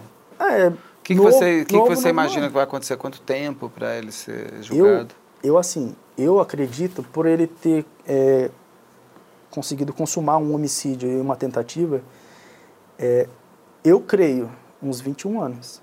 Mas assim, até ele ser julgado, quanto tempo você acha? Pelo... Uns, do jeito que está indo, acho que no mínimo uns oito meses, seis meses. Está muito tem que ser rápido. denunciado, É, daí- porque pronunciado, denunciado. até sempre. nisso o advogado dele ajudou a gente. O advogado dele colocou como que se ele tivesse doente. E aí. Aí é mais rápido, É mais né? rápido. E. Graças a Deus ele tá lá, preso. 2019 caiu de 6 metros de altura, sobreviveu. Aí tá agora na cadeia. Ele caiu de 6 metros de altura, É. mas É. anda e tá tudo. Gra- Graças a Deus anda, vai, dar, vai conseguir responder tudo isso. Mas tá lá. Você quer assistir ao julgamento, claro. Ah, com certeza, eu vou, provavelmente eu vou ser testemunha também. Hoje que você conquistou a prisão dele, é, algum momento você pensou em desistir? Não, nunca. Assim, é uma coisa que é, é a minha vida, entendeu? Poderia demorar, assim, 50 anos, mas eu ainda ia estar lá. É, independente de tudo, é, não, não tinha. Não tinha, não tinha o que fazer. É, é como se fosse um Neymar, um exemplo. O Neymar, quando ele chega lá para bater um pênalti, aquele gol para ele fica gigante. Para mim, procurar ele é como se o Brasil é, fosse, vai, um, fosse pequeno. Porque, é, independente do tamanho do Brasil, eu só queria ele. Então, é, ficou pequeno para mim, sabe? Eu sabia que uma hora é, eu só precisava de uma pista dele. A hora, a hora que eu achasse uma pista dele, independente, se ele estivesse no Acre, na Amazônia, qualquer lugar, eu ia pegar ele. Você estava esperando ele errar? Errar. Um erro só. É assim, ó. Quando você quando você se conhece e conhece seu adversário, 100% de chance de você conseguir um êxito. Quando você se conhece, mas não conhece seu adversário, eu não conhecia ele. Então você é 50-50. Você quer prender e ele quer fugir, então você não consegue. Agora, quando você não se conhece e não conhece seu adversário, você vai falhar todas as vezes. Então, a hora que eu me conhecia, só que eu não conhecia ele, a hora que eu tive uma pista dele, que eu consegui descobrir ele, que eu consegui fazer todo o cerco em volta dele, esquece. Ali ele não conseguia fugir, não. E você conseguiu esperar, que é tão difícil, né? Ah, a calma da espera, ela é uma grande estratégia, mas é muito difícil existir. É difícil, mas. É difícil é ter. Você não pode querer se afobar, né? Você não pode querer ir com tudo. Lógico que é 12, 12 é anos, tudo, mas você, lógico que você quer que o cara seja preso em, mais rápido possível. Demorou dois meses, demorou dois meses. Mas eu acredito que foi o tempo necessário. Porque é, tudo eu acho que foi feito assim é, no tempo certo, com as pessoas certas, sabe? É, talvez se a polícia de registro prendesse ele, não teria repercussão. Talvez se é, a militar prendesse ele, não teria repercussão. Como foi a guarda, teve uma repercussão positiva, por ser uma, digamos que uma polícia da cidade. Sim. Então teve uma repercussão grande. Hoje eles, os advogados dizem que ele é inocente, é isso? Inocente. Só que não tem prova, que mesmo com não tem imagem. A mesmo com a, a pessoa que poderia ter morrido, a ex-mulher do seu pai viva, que, e tendo visto... Não, eles falam que ela não, não, não serve como testemunha. A ligação que ele fez para ela com todos os ligava para a vizinha dela para falar para ela, ó, avisa lá que se ela abrir a boca eu vou matar ela. Tem print do Orkut, essas Tem coisas? Tem tudo, tá, tá no processo. E eles falam que isso é o quê? É loucura do tempo? É loucura. É... Isso nunca existiu? É armado para ele. Não é ele. Você falou que acha que ele pode pegar 21 anos. O que, que você acha dessa pena? Pouco, né? Porque você sabe que a pessoa fica só um terço. Então ele pega... É, porque ele ainda pega a lei antiga, né? É. Ele pega 21, um exemplo, ele fica 7, com 4 anos ele já está no Natal lá com a família dele. Essa é a lei do Brasil. Só que é, você pode matar uma pessoa? Você não pode. Só que você tem que apostar na justiça, você tem que deixar na mão da, da polícia, você tem que acreditar num promotor, num juiz. Só que você vai fazer o quê? Sendo que em quatro anos o cara pode estar na rua no Natal com a família dele. É, e você não vai mais ter Natal com seu eu pai. Não vou ter Natal com meu pai. Pelo Tem 12 não. anos que eu não tenho Natal com meu pai. Essa é a carteira que ele estava usando no dia, é isso? É, essa carteira que ele estava no Mostra dia do homicídio. Aqui. Essa aqui, ó, é... Levanta só um pouquinho mais para aquela câmera ali. Para essa câmera aqui, ó. Essa aqui era a foto que eu fiquei com ciúmes. Que eu ah, queria... por isso que você ficou com ciúmes é. da foto. Essa foto que eu queria dar para ele no dia. Que é essa daqui, deixa eu ver. É. Que é essa que estava aparecendo aqui, ó. É, essa foto que eu queria Consegue dar. fechar aqui? Não. Essa é a foto que eu queria dar para ele no dia. E esse aqui era o terço que estava no bolso dele. Tava até com sangue do dia do homicídio. E esse ficou, essa é a foto que ele carregava, quem que está aqui? Eu, o do lado e meu irmão estava no do tá deitadinho. seu irmão que tem o problema é. deficiência visual. Uhum. Problema não, ele é o deficiente visual, tá? É. E esse é o terço, é isso? Deixa eu mostrar esse o terço. É o, esse é o terço que tava Cadê com o ele? No, tá, tava com ele no dia do homicídio. Tava até com sangue dele esse terço. Esse e você carrega isso sempre? Sempre, porque quando eu tenho uma dificuldade que eu preciso de proteção, eu acredito que é, é uma forma que eu consigo... Vou te devolver tudo para você guardar é, onde estava aqui. É uma forma que eu consigo me prender no meu pai. Meu pai, eu, eu acredito que ele é minha proteção. E aí é quando eu tenho uma dificuldade, eu coloco esse terço no bolso, vou embora e dá tudo certo. Você tem noção de que ele deve estar muito orgulhoso de você? Eu acredito que sim. E no dia que, agora, que fez 12 anos, né, que ele morreu, agora, dia 2 de abril, meu filho tem 3 anos, vai fazer 4. Meu filho acordou assustado em casa. Ele acordou assustado, aí ele falou assim, eu vi seu pai, 3 anos. Ele falou para mim, eu vi seu pai. Eu falei para ele assim, como meu pai tava? Eu tava conversando com a minha mãe, de madrugada. Aí ele falou assim, meu, seu pai tava de branco, ele falou pra gente ficar quieto, pra não falar que, eu tava, que ele tava lá, né? Pra, pra eu ficar quietinho, assistir meu desenho e que ele tava lá. Aí eu falei assim, caramba, né, cara? É... Normal, né? Vai que ele tá falando alguma coisa por falar. Aí ele pegou e falou assim, seu pai era muito bonitinho, ele falou para mim. Seu pai era muito bonitinho. Eu não conheci seu pai. Seu pai morreu. Eu não conheci seu pai. E o bandido de moto atirou nas costas dele. E aí ele morreu. Nossa. E, eu, e quem falou isso para ele? Ninguém falou isso para ele. Você vai chegar com uma criança de 3 anos, vem cá, seu avô morreu de tiro nas costas, aconteceu isso, isso. Não. Você entendeu? E ele fala no. Eu gravei três áudios dele que eu tava conversando com a minha mãe na hora, e eu mandei pra minha mãe. Eu, tipo assim, eu conversando com a minha mãe, ele falando e eu gravando. E ele falando essas coisas, sabe? Eu acho que ali foi um momento assim que ele veio, ó. Agora você fica em paz. O que, que, você queria? O que, que você um dia. Você é religioso, pelo que eu estou vendo, ou você acredita eu... em um reencontro de vocês? Ah, se eu falar para você que eu sou religioso assim, eu não sou. Eu não, não, não, costumo ir na igreja tudo. Eu acredito em Deus, tudo. Não, mas eu digo assim, você é. acredita que um dia você vai reencontrar com ele? Ah, com certeza, né? Eu tenho alguma coisa para falar com ele ainda. O que, né? que você falaria para ele? Ah. Quando você encontrar com ele, o que, que você vai falar? Agradeceria a ele pelo pai que ele foi. É... Independente de, de tudo que aconteceu, ele para mim ele continua sendo meu pai, eu continuo amando ele. Pode passar 50 anos, 100 anos, ele ainda é meu pai. É, pai para mim é único, ele para mim é único. É, minha mãe, ela é casada com meu padrasto, já tem acho que 15 anos. Eu amo meu padrasto, meu padrasto é uma pessoa muito importante na minha vida. Só que pai é pai. Eu não consigo chamar ele de pai, eu não consigo chamar meu avô de pai. Pai é pai, meu pai é meu pai. E mas o sentimento que a gente tem assim por outra pessoa é o mesmo. Uhum. Só que é, a palavra pai é muito forte. Quando você ouviu seu filho te chamando de pai? Ah, então, essa parte do meu filho é, foi o meu recomeço.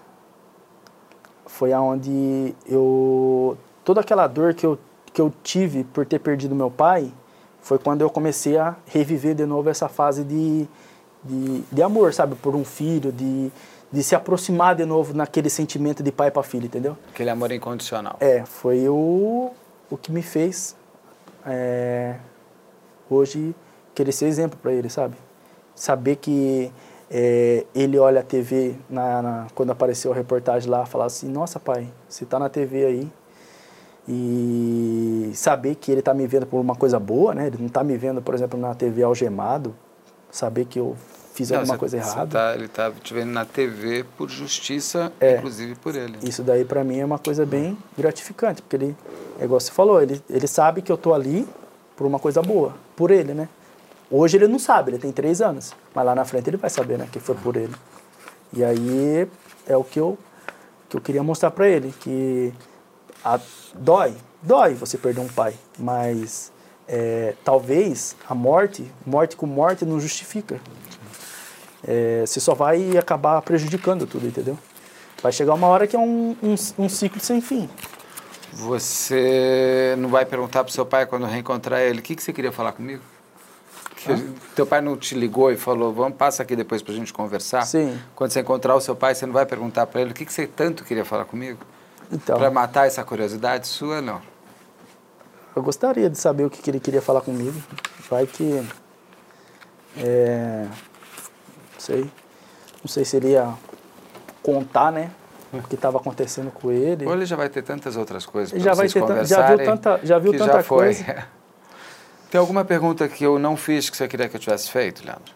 Não, tá tranquilo. Quer falar mais alguma coisa sobre sua, essa grande trajetória? Não, eu só quero... Essa grande conquista? Quero agradecer, né, a, a todos que me ajudaram, de certa forma, nessa caminhada. Eu não, ninguém faz nada sozinho, né?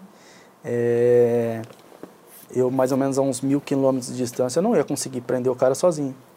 É, agradecer aos policiais lá da, da, da guarda que foram lá, efetuaram a prisão. Foi muito difícil, foi, mas eles conseguiram. Essa empatia, essa empatia que você conseguiu despertar nos policiais é. foi muito importante. Às vezes é difícil de você é conseguir porque... ter essa compaixão a tanta distância de pessoas que eles nem estão ligados diretamente. Né? É porque é, eles se colocaram no meu lugar, né? É essa é a compaixão, é, essa é a empatia. É a dor de um filho que está querendo justiça, então eu vou atrás. Então, se você quer que quer passar por isso, se você quer justiça, então eu vou atrás por você. E ele, eles foram atrás. Né? No dia mesmo que prenderam, nossa, eles mandaram muita mensagem. É interessante, você pediu justiça, você não pediu justiçamento, né? Você não pediu, você pediu a justiça real, você pediu é. a prisão para que ele vá a julgamento e pague dentro da lei do, do, da sociedade o que ele tiver que pagar. É o que eu espero, espero né?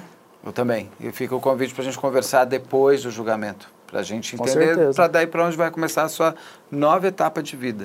Você Com é muito novo, 28 anos, então tem uma, um grande recomeço. É lá pelos seus 30 anos você vai começar uma nova vida, porque é. aí essa parte você já vai poder ter fechado. Espero fechar essa... E seguir em breve. Não, mas muito em breve você já vai poder. Espero fechar essa seguir. parte agora. É... Essa parte de, de investigar, assim, de conseguir achar as coisas, para mim, eu acho que é um, um dom. Já... Você não vai querer ser polícia, não? Acho que agora eu vou querer. muito bem, porque, é, porque você fez uma grande investigação. É, eu, até, eu até brinquei com o um rapaz, depois que eu prendi o Cícero lá no caso lá, que ele me deu um golpe. E ele era lá de Pernambuco também, lá da cidade do Tiringa, lá longe pra caramba. E ele me deu um golpe e eu consegui achar ele. Eu achei ele, fiz ele devolver o dinheiro e tudo, nem ele acreditou que eu achei ele. E eu falei para ele, o, o mesmo jeito que eu achei você, foi o jeito que eu achei ele. Então, Como é que é? O, aquele rapaz do trabalho? Não. Não, o, outro cara? Um outro rapaz que me deu um golpe. Ah. E aí eu falei, cara, só tenho a agradecer a você. Eu tenho contato dele até hoje. Só tenho a agradecer a você porque você foi meu estágio. se você se você não tivesse aparecido na minha vida, eu não ia saber como o caminho certo para seguir. É, você precisava de um estágio eu até fazer um estágio. O, ser efetivado. É. Ele, era um, ele é um cara super gente boa, sabe? Na, na época ele estava fazendo só te faculdade. Deu um golpe. Ele só é, te deu um golpe. me deu um golpe, mas ele estava precisando de dinheiro porque ele estava fazendo faculdade. Ah, mas trabalhar a gente ainda consegue é, ter dinheiro, né? É, não, não, precisa golpear ninguém, não, né? mas aí ele... Pede emprestado, é, paga. Mas aí ele ficou como um estágio para mim, né? É. Graças a Deus. Tudo tem, a sua, tudo tem o seu tudo. porquê. Conversei, muito obrigado de novo e fica de novo o convite para a gente conversar em breve, se Deus quiser, e se seu pai ajudar a, o julgamento ser mais rápido ainda, para a gente conversar para ver o que, que você achou depois. Conversei com o Leandro Rodrigues, que é esse filho herói. Tem o pai herói, esse eu vou chamar aqui de filho herói, que conseguiu chegar até o autor do crime da morte do seu pai, uma longa espera de 12 anos, sem desistir e tudo isso que nós conversamos aqui, que já foi visto. Então, parabéns mais uma vez por Obrigado. não desistir. Porque Agradeço a oportunidade de estar aqui hoje. É mais fácil desistir do que conseguir passar a próxima etapa. Então, obrigado e até a próxima. No nosso canal do YouTube você consegue assistir a esta entrevista na íntegra e também ver o especial que fizemos sobre este caso. O endereço é youtube.com/op Operação Policial, youtube.com/op Operação Policial tudo junto. Ah, e por favor, se você estiver ouvindo o nosso podcast pelo Spotify, agora você pode dar estrelas para o podcast. Então, se você achar que a gente vale cinco estrelas, quatro estrelas, por favor, pontua a gente, é importante. Este podcast é produzido pela Media Land e conta com André Monteiro na operação de áudio e Bruno Salvagno na coordenação de pós e mixagem final.